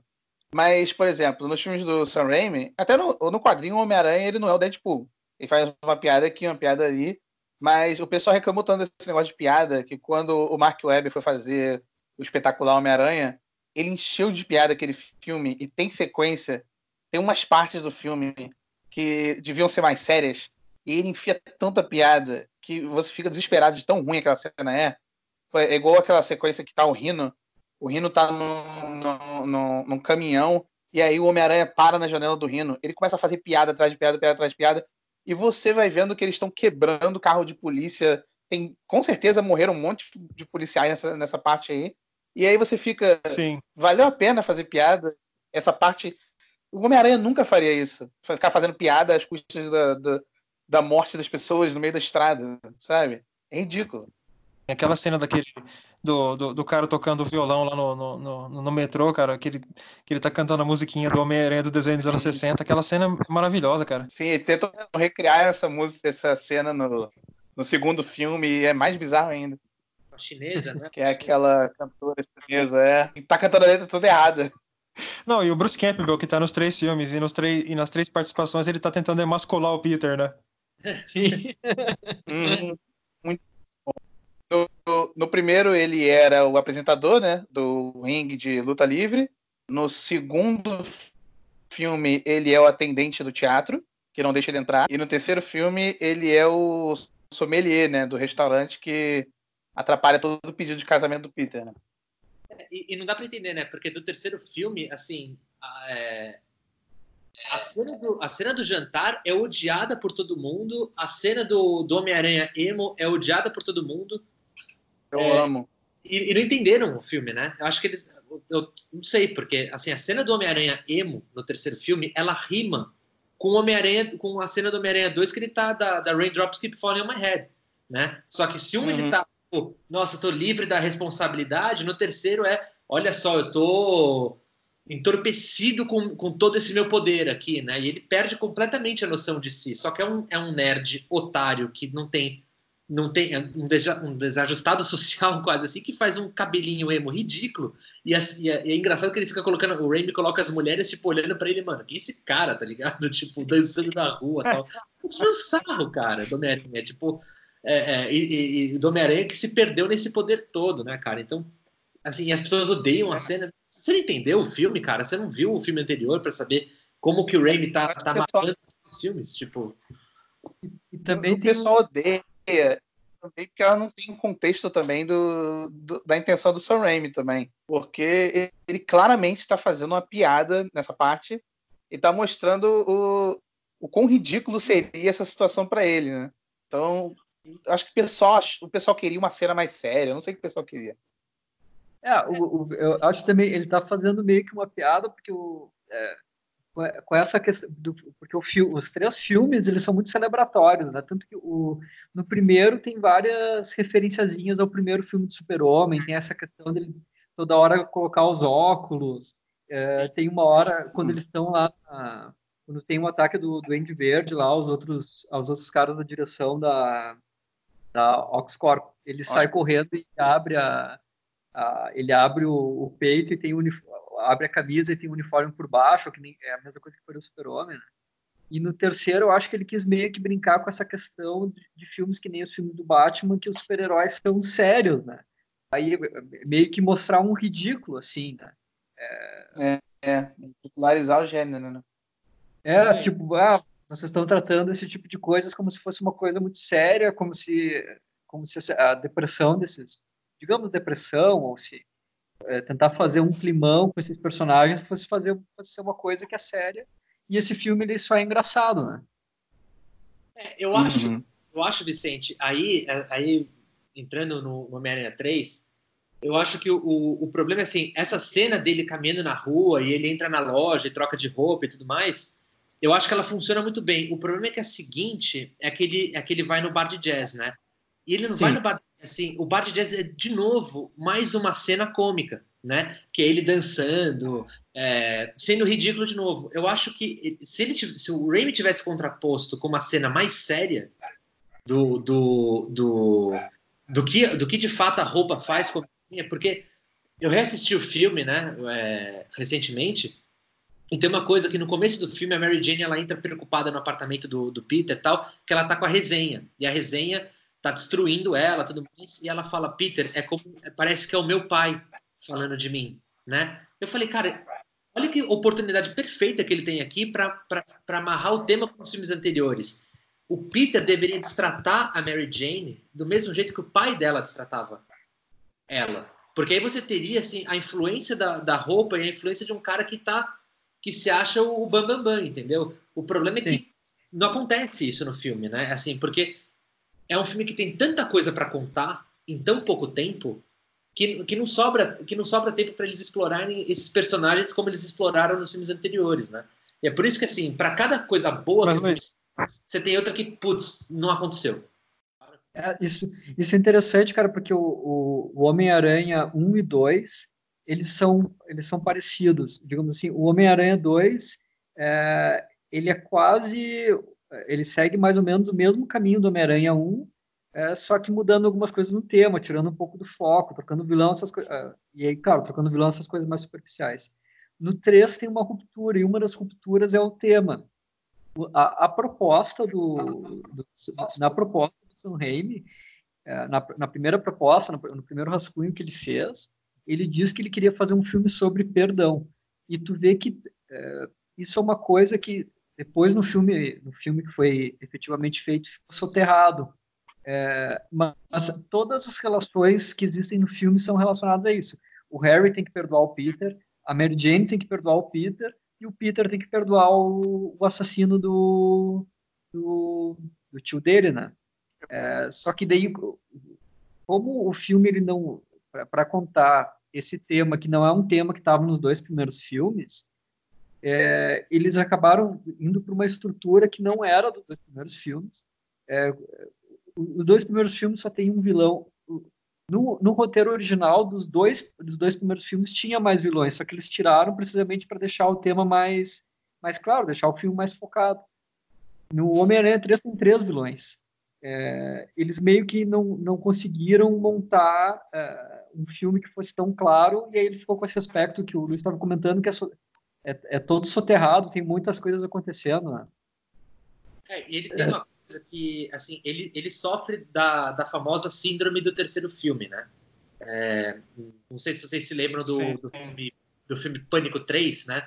Mas no Pânico 3 tem um personagem que ele explica como é que funciona é, as franquias, né? Ele fala: primeiro filme, você introduz os personagens, introduz o conceito, e, e, e é, o que, é o que dá tempo de você fazer. O segundo filme, putz, agora que eu já introduzi os personagens, é expansão. É por isso que o Homem-Aranha 2 tem a mesma estrutura do, do, do, do, primeiro filme. Ele só é de fato uma continuação no subplot, na relação do Peter com Harry, na relação do Peter com a Mary Jane, com a, com a tia May, mas na relação dele com o vilão, ele é, ele é basicamente o primeiro filme de novo. Um cientista louco que flerta com poder e que, e que se perde no meio disso. O terceiro filme, e aí é que entra a questão da síndrome, é: bom, eu apresentei, eu expandi para onde eu vou. Eu volto para o primeiro. Então, tudo que você achava que você que você que, que era verdade sobre o seu passado não é bem assim. Então, o Sandman, na verdade, que é o assassino do tio Ben, e não aquele outro bandido. Para para ver, Dark Knight Rises, o terceiro do Batman do Christopher Nolan, ele volta para o Hazal Ghul, né? Você tem, sempre tem esses filmes que a síndrome do terceiro filme é difícil de escapar, né? O James Gunn escapou dela, porque ele, ele inverteu a ordem, né? O Guardiões da Galáxia 2, ele vai falar sobre a origem do, do Star-Lord, né? Do pai dele, que é o, o Eagle e tudo mais, né? É, é, é e o Homem-Aranha 3 ele cai nessa armadilha, né? De, de tentar. De, peraí, vamos voltar aos eventos do primeiro filme, da origem do Homem-Aranha, de quem matou o tio Ben e tudo mais. Eu acho que. Eu acho que assim, não, não, não casa com o personagem do Sandman, eu acho que não, não, não funcionou direito ali. Acho que. Enfim, não sei se vocês concordam com isso ou não, assim, porque eu acho que não, não precisava ter Mas... voltado ao tio Ben.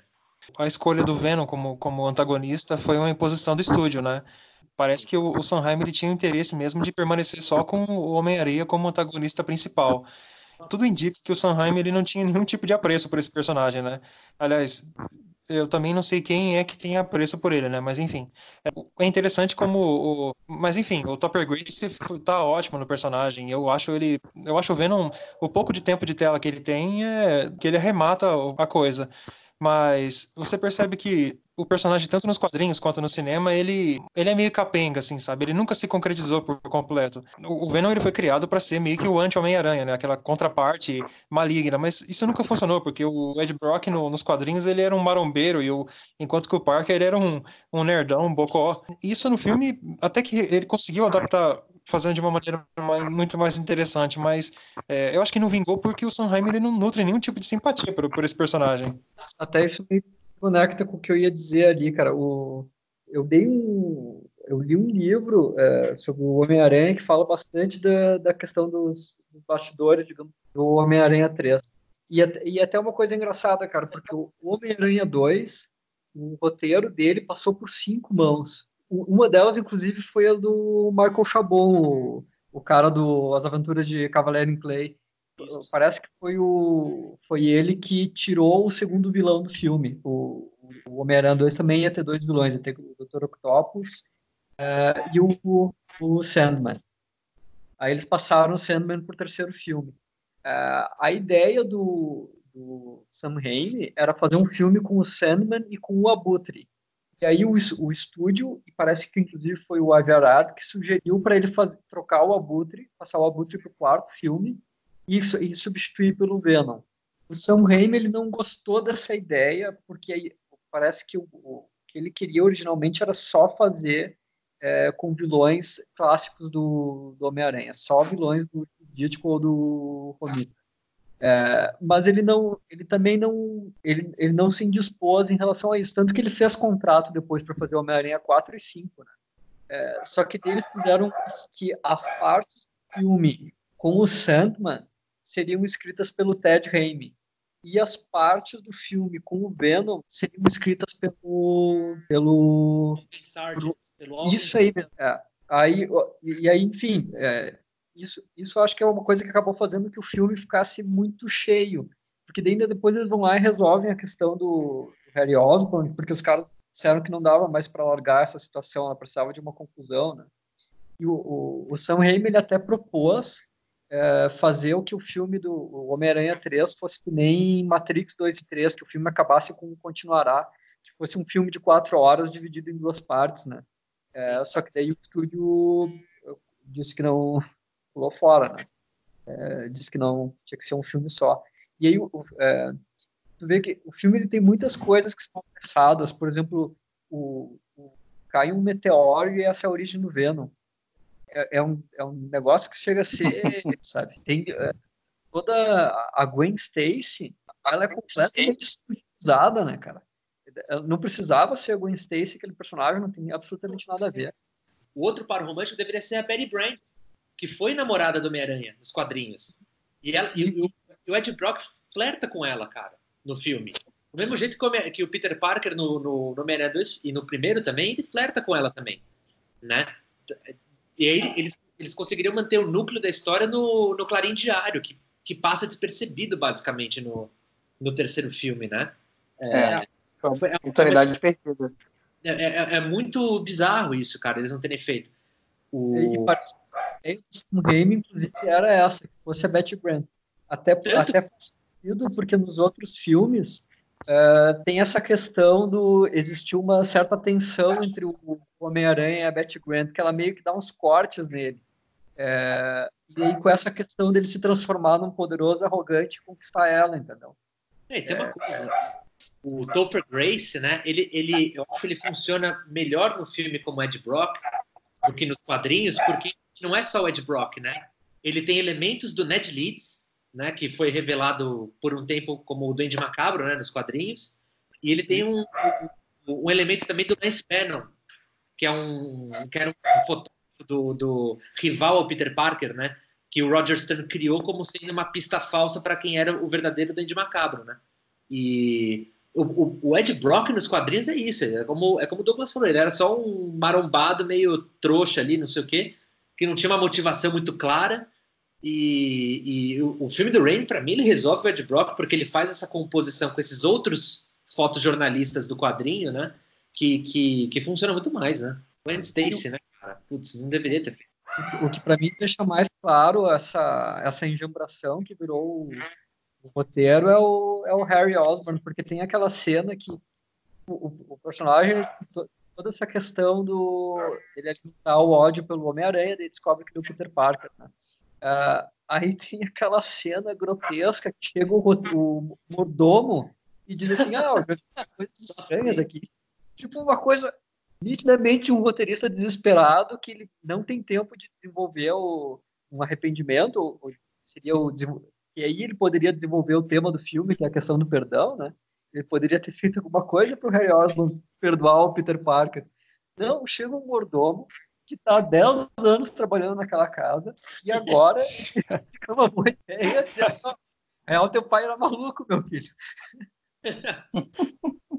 Ô Vicente, é igualzinho a história da carta do Alfred, né? No terceiro filme do Batman. Pelo, pelo menos a cartinha do, do Alfred tem uma, ressoa com o tema do filme que é a mentira, né? Aquele a do Homem-Aranha 3 só faz sentido se, se, o, se o tema do filme fosse mordomo são pessoas muito estranhas.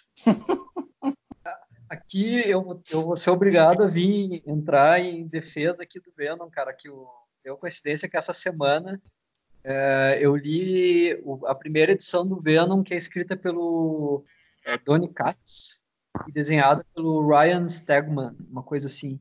É, acho que é de 2018 até esse gibi, que é, o, é o, esse, esse Donny Katz, agora ele é um roteirista que ele tá bombando bastante na Marvel. É, e esse gibi é bem legal, cara. Ele, ele tá tentando reformular o Venom Ed Brock pela milésima vez.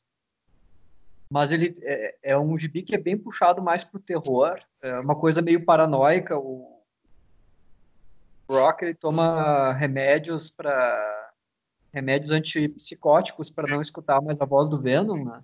É, e ele descobre, ele topa com um cara que é um veterano da Guerra do Vietnã, que mostra para ele que o exército americano usa, usou usou os simbiontes alienígenas como uma forma de tentar recriar super soldados na guerra do de tentar recriar o projeto do Capitão América na guerra do Vietnã.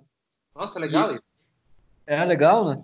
E aí o, a história é meio que o Brock tentando investigar isso e ao mesmo tempo tem um tem uns lapsos, digamos assim, que o Venom seria não o Venom, mas digamos a raça do Venom seria uma coisa meio ancestral, dá um dá um aspecto meio assim meio satânico alienígena assim. É, ele começa a ter uns flashbacks de, de, de Venom do passado e tal. Fica terror cósmico bem paranoico, né? Essa é um, é um gibizinho do Venom ali que, cara, só li a primeira edição, mas eu achei bem promissora. o, o Carnificina foi reinventado também, né, recentemente. Eu li uma, uma, uma dele que chama The One That Got Away, que ele explora bem essa coisa do, do, do Cassidy, que ele, ele tenta formar uma família, tipo o Charles Manson. Assim, né? Aham. O Carnificina Total também teve, teve esse aspecto, mas só que eles fazem de um jeito muito mais interessante. Assim, então acho que eles, a Marvel tá tentando tá tentando dar uma revitalizada nos simbiontes deles, né? Porque acho que nos anos 90 ali, com a super exposição deles e tudo, não, não colou muito, né?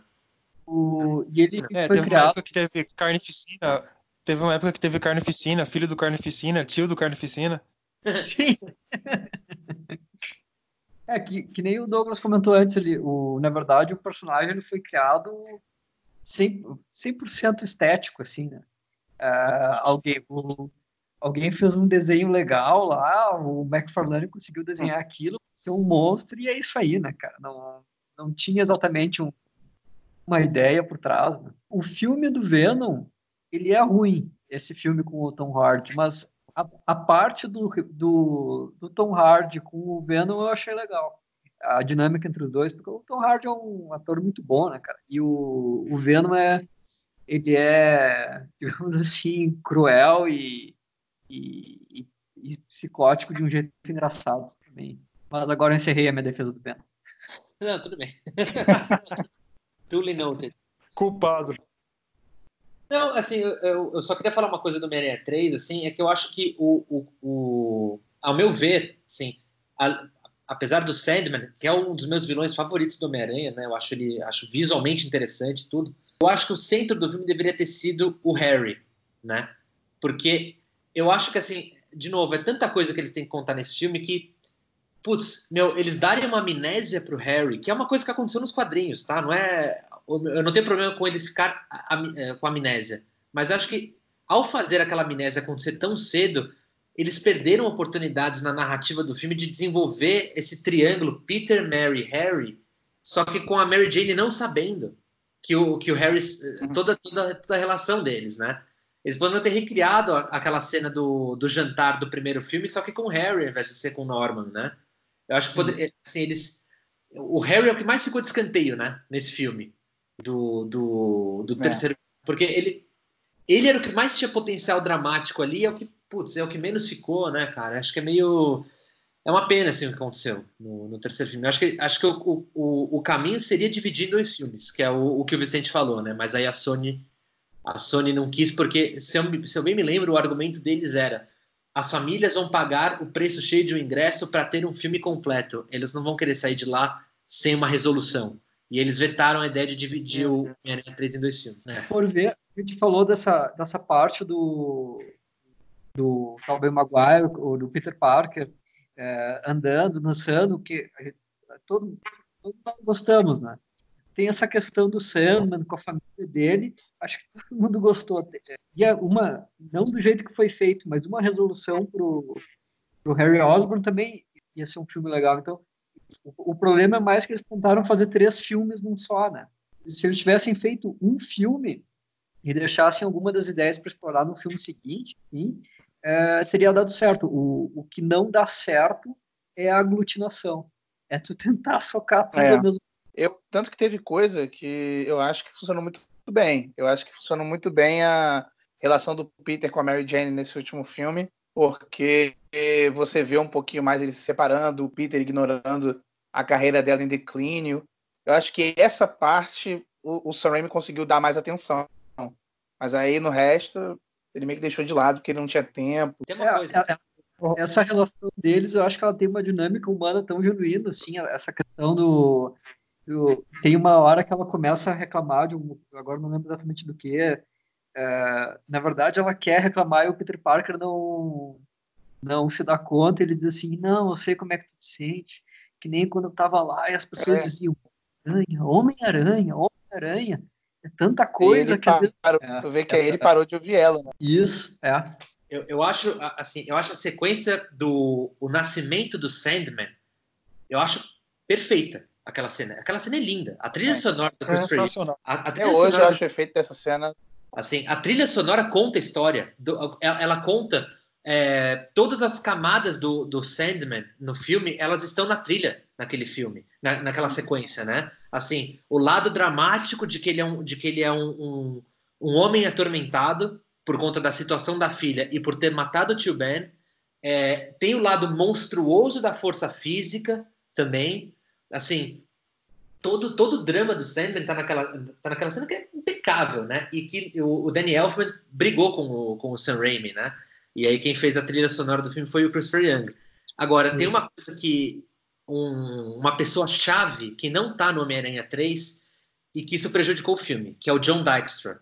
O John Dykstra é o cara que fez os efeitos especiais no Homem-Aranha 1 e no Homem-Aranha 2 e venceu o Oscar pelo Homem-Aranha 2. John Dykstra é o cara que fez todos os efeitos especiais do primeiro Star Wars e foi o cara que fundou a Industrial Light and Magic com o George Lucas, né? E eu acho que ele não estar no, no, no, no terceiro filme, as cenas de ação eu acho que elas são um pouco cartunescas demais. A luta do, do, do, do Peter com o Harry no começo do filme, naquele beco, cara, o chroma não funciona naquela cena.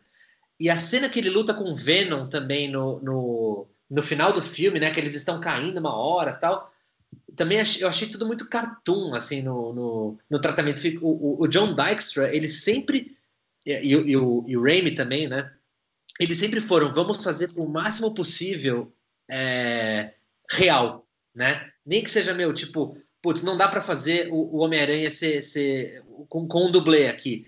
Então vamos fazer um insert, vamos fazer um close, vamos fazer alguma coisa que seja real, um plate que seja real. Eu acho que as cenas do, de luta do Homem-Aranha 3 elas são muito digitalizadas. A única exceção, que aí é uma cena que eu acho que é muito boa, é a briga do Harry com o Peter no, no apartamento do Harry. Aquela cena, assim, ela, ela basicamente recria o confronto final do primeiro filme, né? Que é brutal, né? Inclusive a cena que a abóbora explode na cara do Harry, ela é, é o mesmo enquadramento da, de quando a abóbora explode na cara do Peter no primeiro filme, né? Assim, o Sam Raimi ele fez esse, essa rima, né? Esse espelhamento, ficou perfeito. Eu acho que em termos de cena de luta, eu acho que é a minha favorita do, do, do Homem-Aranha 3. As outras, assim. Não, é maravilhoso a, a cena que ele luta contra o Sandman no carro forte e que ele luta contra o Sandman no, no metrô, elas, elas são boas, mas eu acho que elas estão, eu não sei, acho que ficou um pouco digitalizado demais ali, né? Mas me incomodou muito. ele no carro forte é, é, muito boa. Ela é boa, ela é boa. No geral, achei um pouco digital demais, assim, o, o as cenas. É. Aqui eu Depende pior, do efeito. É, eu, aqui eu achei pior essa é a primeira do, do Peter Parker contra o Harry Osborn e, e, tem essa questão do efeito ser tosco, mas tem também a dela ser muito pouco imaginativa, né? É, porque quando eles entram naquela. naquela é, eles entram entre os dois prédios, é, é, meio que muito limitado as possibilidades que tem ali, e, e é muito artificial, aqueles canos, aquele, é, parece, parece obstáculo de Super Mario, digamos assim, né? Mas sabe o é. que prejudica também nessa cena, Vicente? A cidade está vazia ele, o, o Raimi, que sempre coloca os meus tão amados figurantes, ele não colocou figurante nessa cena, ele não colocou gente observando os dois lutando, né? Eles estão destruindo prédio, passando por janela, e assim, e, e, e, não tem ninguém em Nova York, cara, tipo, é isso, é uma cidade cenográfica, né? Eu acho que ele, ele perde esse lastro com a realidade quando ele não quando ele não enquadra as cenas de luta pelo, pelos olhos de pessoas comuns na rua também, né? É, o, o bom o contraponto bom para essa cena seria a cena de luta do do Homem-Aranha com o Dr. Octopus no topo do prédio no segundo filme, né? Exatamente. Uma, uma, certa verticalidade, assim, tem todas aquelas cenas que eles estão caindo e eles reescalam. É, mas que nem tu falou, tem os coadjuvantes, até é, tu comentou a questão da, do close na mulher gritando desesperada, né? E vocês acharam que os novos filmes lidaram bem com o arco de poderes e responsabilidades? Eu, eu gostei dos filmes, o o De Volta ao Lar e, a, e o Far From Home, né, o Longe de Casa. Mas eu vou te falar uma coisa, assim, eu vi, eu vi o Longe de Casa uma vez só e o De Volta ao Lar eu vi duas vezes. Eu não me lembro direito dos filmes, eles não são muito memoráveis. E eu acho que isso tem a ver com o fato de que assim, é uma direção competente, mas ela não é uma direção de um autor como Sam Raimi, né? Sam Raimi, é. ele, ele tem uma marca indelével, né? Ele tem uma, assim, você fala tá bom, isso aqui é Sam Raimi. Você, tem uma, você, tem uma, você, você consegue enxergar o criador por trás e a interpretação dele daquele personagem, né? Você agora o, o, o, os filmes novos do Homem-Aranha não são ruins, de jeito nenhum. Eles são muito bons. Acho o Tom Holland bom, acho que o, o, o Michael Keaton como Adrian Toomes ficou bom, o Jake Gyllenhaal como Mistério ficou bom, as sequências são boas e tal, mas assim, é meio meio passo em branco, assim, cara. Eu não consigo me lembrar do. do, do... A única cena que eu me lembro do, do De Volta ao Lar é quando o Peter Parker ele, tá, ele, não consegue, ele não consegue soltar teia no subúrbio, que é uma referência a uma história clássica do Peter David, né? Que o Peter David escreveu do Homem-Aranha. Que justamente o Homem-Aranha não consegue prender um simples assaltante porque ele está no subúrbio, ele não tem onde soltar teia. Não tem onde se fixar em prédio, né? A única coisa que eu de fato me lembro do, do Homem-Aranha, assim, do, desse primeiro filme. Agora, não são memoráveis, né? Eles passam em branco. O, o segundo, segundo até, uh, bom, esse comentário que tu fez, que não é um, uh, não tem muito uma marca autoral, isso é até um pouco um problema dos filmes da Marvel, né? Essa, eles têm, têm uma cara genérica, assim, tirando o Guardiões da Galáxia, que consegue ter a cara do, do James Gunn. É, qual? O Thor Ragnarok. Ragnarok. O, é, ah, bem, é, bem, o humor do Taika Waititi, aquele filme lá. É bem o humor é. dele. É, em relação aos filmes do Homem-Aranha, o 2 eu gostei. É, até o, mas principalmente porque eu sou tarado pelo mistério e eles conseguiram fazer uma coisa que se tu perguntasse para mim filme se seria possível, eu ia dizer que é impossível, que é fazer o mistério virar um vilão de, de filme, né? Porque ele é, ele é o, é o vilão do, do Homem-Aranha que ele é mais anacrônico, talvez. Mas a, a grande diferença, cara, é que eles têm o problema, eles sofrem um pouco de certa grandiosidade, isso no Homem-Aranha fica muito artificial. Se, se, o, no Homem-Aranha 1, é, do Tom Holland, tem aquela cena que ele segura o barco com as teias e tal. Essa, ceia, essa cena é muito parecida com a do trem do. É verdade. É, ah, tá vendo? Eu tinha esquecido. ela é muito parecida. Ela é muito parecida com a cena do Homem-Aranha 2 que ele segura o trem antes de cair no, no, navio. Só que ela é muito mais grandiosa e ao mesmo tempo ela, ela é completamente vazia a, a, dois, a do Homem-Aranha 2. Porque não tem tá... risco esses filmes. Não tem risco. Esses Exato. filmes do, do, do MCU. É, parece que eles tentam cada vez mais fazer uma cena gigante um, um, desastre. É, tanto que o segundo filme do Homem-Aranha da MCU é uma coisa assim, é, quase a Europa ali tá em chamas, o mistério tá destruindo tudo, mas você não sente peso nenhum, porque é um negócio gigante, mas você não se importa. Eu acho que os personagens também não são tão envolventes, o, os temas não. Não existe tema nesses filmes. Eu acho que esses filmes são muito vazios também. É, e o, o, isso, essa questão dessa essa grandiosidade que te aliena do filme é um problema especialmente relevante no Homem-Aranha, que é o, é o herói do, do Homem Comum, né? É, é. O, parte do charme do Homem-Aranha é esse apelo doméstico, é, essa questão dele ser o amigão da vizinhança. É, aí tu, tu, pega um cara que é o amigão da vizinhança e ele está segurando um navio de cruzeiro no muque, é, sem que tu conheça um passageiro do navio, né? É, é, uma, é uma coisa Tanto grande. O segundo, filme, o segundo filme quebra a premissa inteira do Homem-Aranha, porque ele é amigão da vizinhança e o filme se passa na Europa. Ele não tá nem na vizinhança dele. Então, não faz sentido.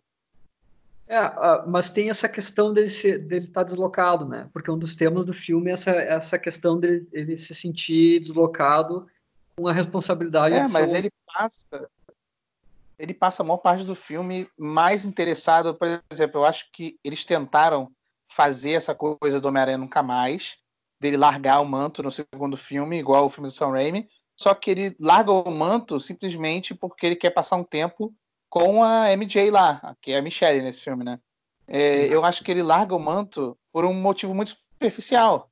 Ele não tem esse questionamento, essa dualidade, esse debate sobre o, o poder que realmente está consumindo ele, toda a responsabilidade, tudo que ele tem que fazer.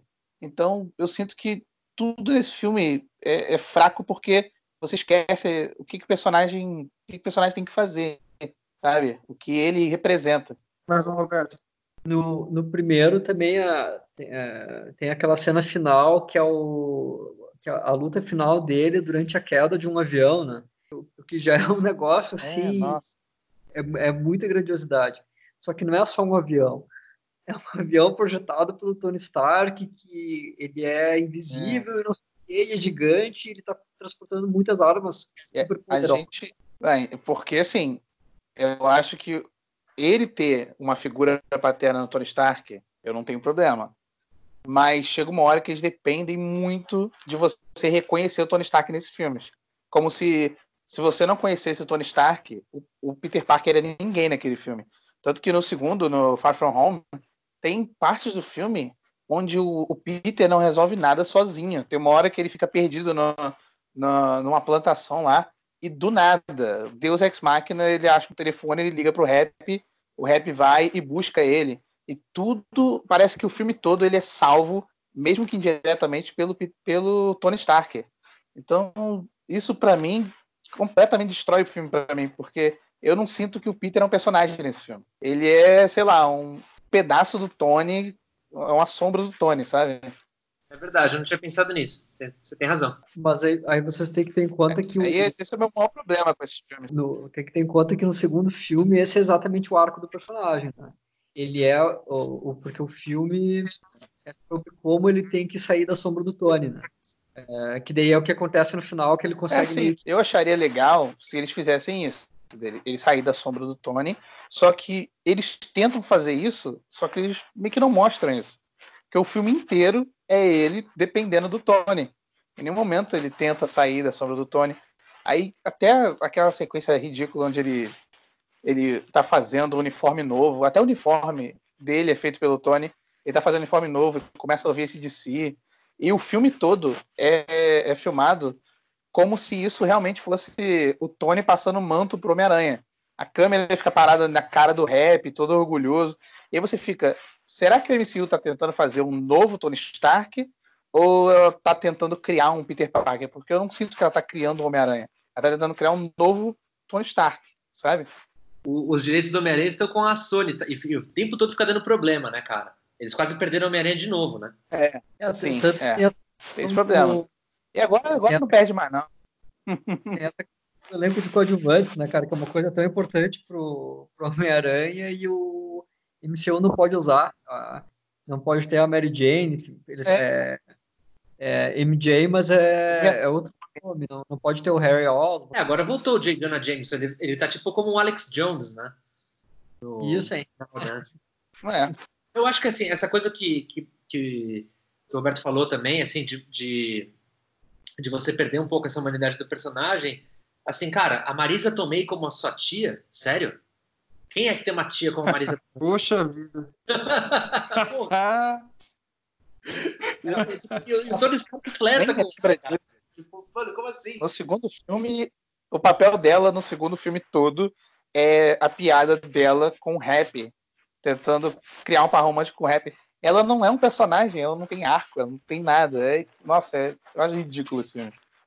É, mas só, só, sobre essa coisa da Marvel, cara, é, desses filmes da Marvel, assim, que eu, eu acho que a Marvel, o MCU, assim, eu não gosto do, do Thor 2, o Dark World, eu não gosto muito do, do, do Capitão Marvel, do, do.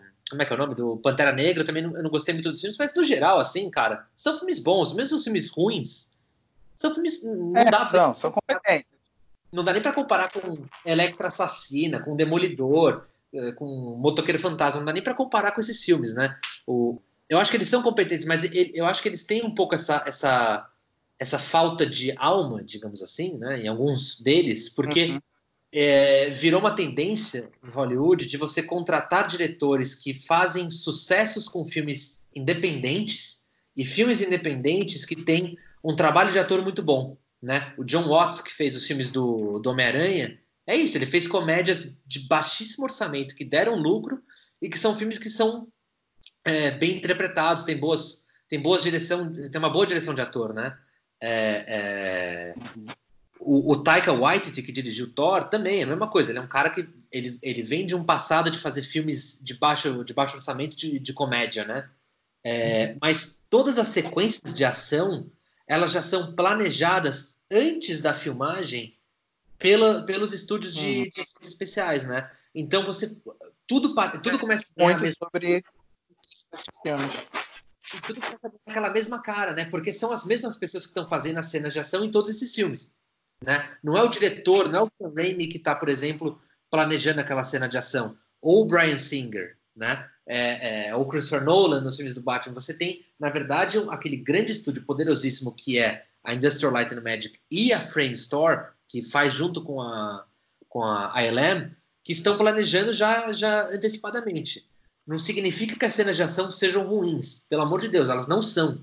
Mas elas ficam tudo com aquela. Fica tudo meio pasteurizado, né? Assim, no, no nesse no uhum. conjunto dos filmes da Marvel, né? Assim, a cena do trem do Homem-Aranha 2, para mim, é muito mais memorável do que metade das cenas de ação do filme, de filme da Marvel, né? Não, eu acho que é mais memorável que todas. Não, mas é verdade, assim, e não, quer dizer que elas sejam ruins ou é mal feita, tudo, não é isso que eu quero dizer, é só que, Sim. né, perde um pouco esse, esse acho... essa, essa, voz, né? Eu acho que ah, quem ah. mais chega perto de ser um, um, autor no MCU seria o James Gunn, né? É James Porque Gunn. eu acho que ele é o único ali que ele fez dois filmes que tem temas fortes também, lida com essa coisa da paternidade também. São os únicos filmes que terminam e eu senti que eu assisti uma história que eu, ele realmente pensou é, em cada parte da trama, em como cada personagem vai reagir à trama principal, onde é. ele tem temas importantes, que ele debate os temas. Não, não, assim, isso, isso, você vê que a, a, o Kevin Feige, ele demitiu o Edgar Wright, né, que dirigiu o Homem-Formiga, o Homem né? Porque ele tem uma Exatamente. voz... Exatamente. É e porque o Edgar Wright demora muito também. Também, tem isso. e, principalmente, lento fazendo filme e principalmente na estética, né? Os, os Guardiões da Galáxia, eles têm essa proposta meio ser extremamente colorido, meio que uma homenagem a, a, aos filmes de ficção científica e tal.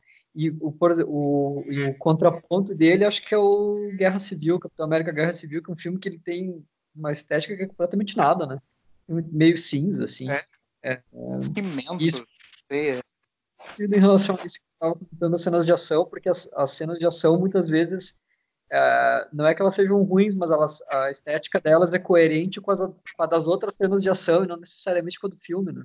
É, exatamente. Eles criam um padrão que acaba meio que tirando a graça das, das cenas de ação para mim. Vocês dois comentaram, eu também acho que to, os, todos os filmes da, da Marvel tem um, um outro que é ruim, mas a, a, a, a, a, maioria deles é pelo menos bom, né? Todos eles são filmes que tu está é, passando. Né? É porque é, eu, eu, eu parece que eu odeio tudo, mas não é. Uma coisa engraçada em relação a isso é que o, o um dos protó o principal protótipo dos filmes da Marvel foi o, o Homem-Aranha do Sam Raimi. E o filme que está no meio do caminho é exatamente o Electra, que seria o pior de todos, né? É, esse o, filme da Electra ele é quase um ensaio, a, a, forma de produção dele, quase que um ensaio do que depois eles sistematizariam com o, com o MCU. Tanto que o diretor do filme é o. Acho que é, é Rob Baum, não acho. É um maluco que o, o que ele fez na vida foi dirigir, sei lá, metade dos episódios de Arquivo X que é uma série pela qual eu sou completamente apaixonado.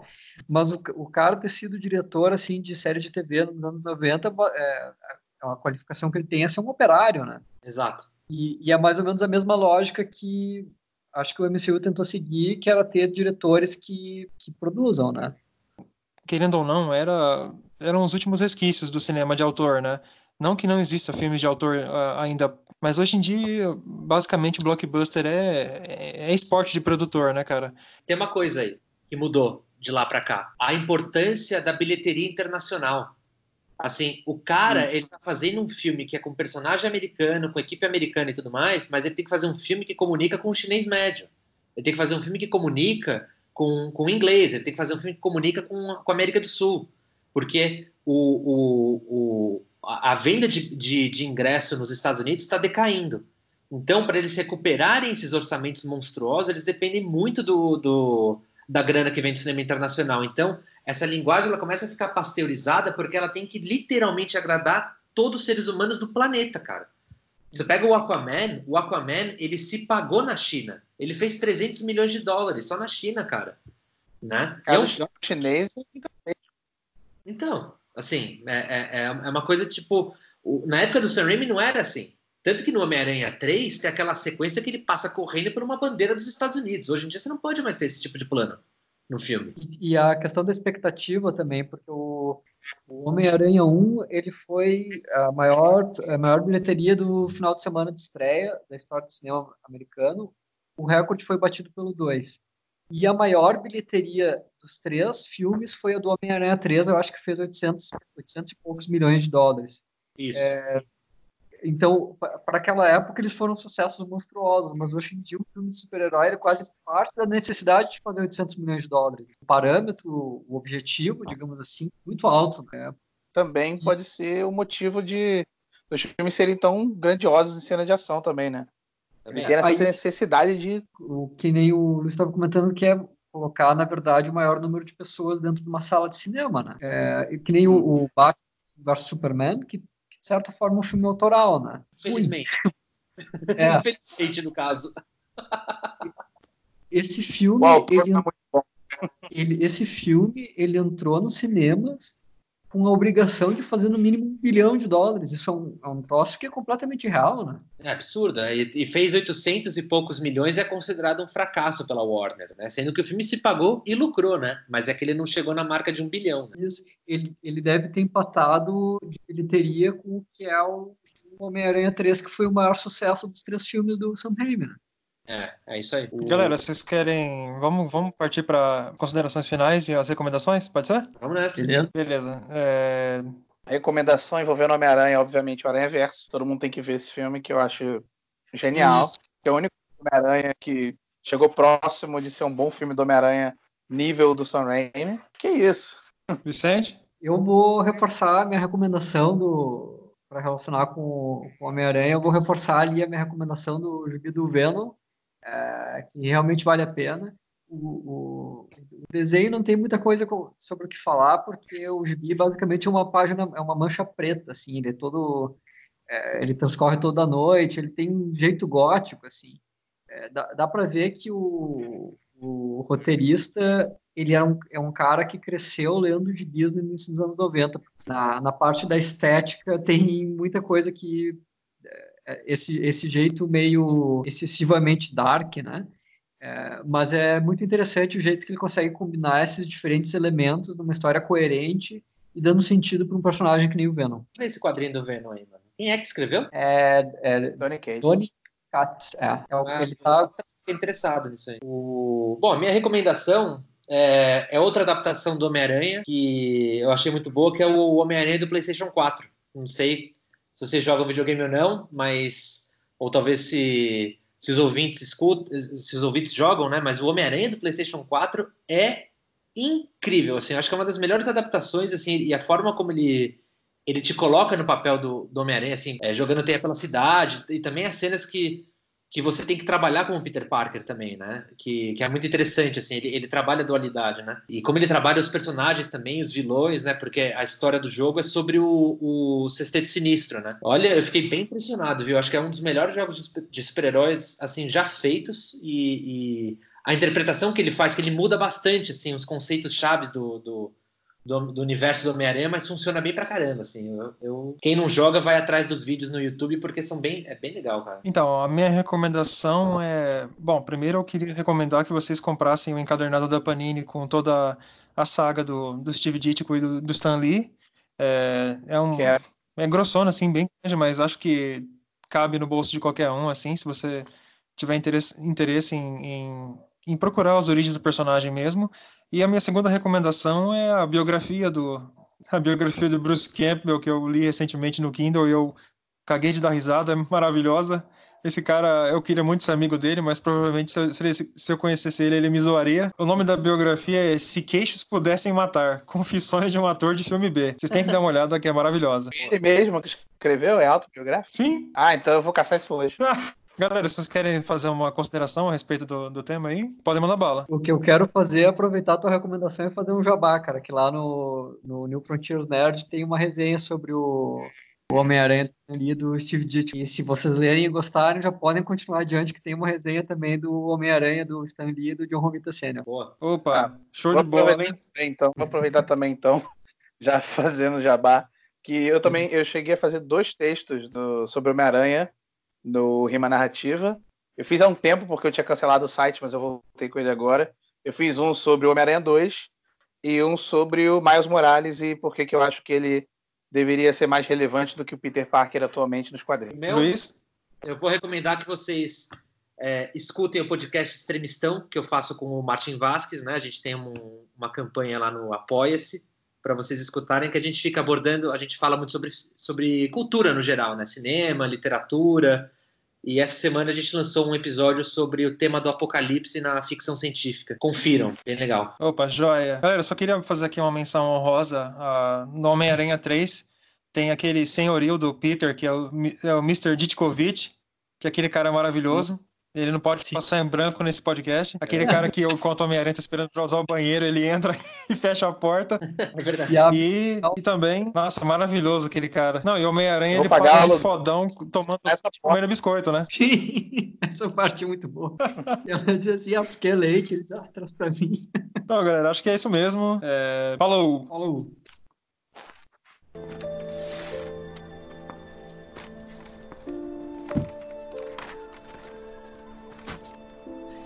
Tia, onde é que estão os meus gibis? Ah, aquelas coisas horríveis. Eu dei para alguém. Botei todas as panelas na caixa, senhora Parker. Obrigada, Henry. Oi, Peter. Oi, Henry. Tá enorme. Henry, bote os livros de culinária junto com a batedeira. Tá bom. Você tira fotos do aranha, não tira? Tirava. Cadê ele? Henry e eu concordamos. Não vimos fotos no jornal nunca mais. Ele. É, parou. Por quê? Quis tentar outras coisas. Ele vai voltar, né?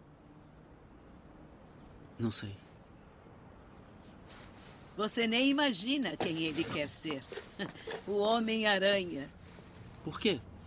Ele reconhece um herói quando vê um Existem poucos sujeitos no mundo que voam pelas ruas como ele, salvando idosas como eu. Deus sabe. Crianças como Henry precisam de um herói. Pessoas que se sacrificam pelo próximo, dando um bom exemplo para nós. Todo mundo adora um herói. As pessoas fazem filas para vê-los, para gritar seus nomes. E daqui a uns anos eles contarão como ficaram na chuva durante horas, só para ver de relance aquele que ensinou a continuar acreditando no bem. Eu acredito que exista um herói em todos nós, que nos mantém honestos, que nos dá forças, nos enobrece. E no fim nos permite morrer com orgulho ainda que às vezes tenhamos que ser firmes e desistir daquilo que mais queremos. Até de nossos sonhos. O Homem-Aranha fez isso pelo Henry. Ele quer saber para onde ele foi. Ele precisa dele.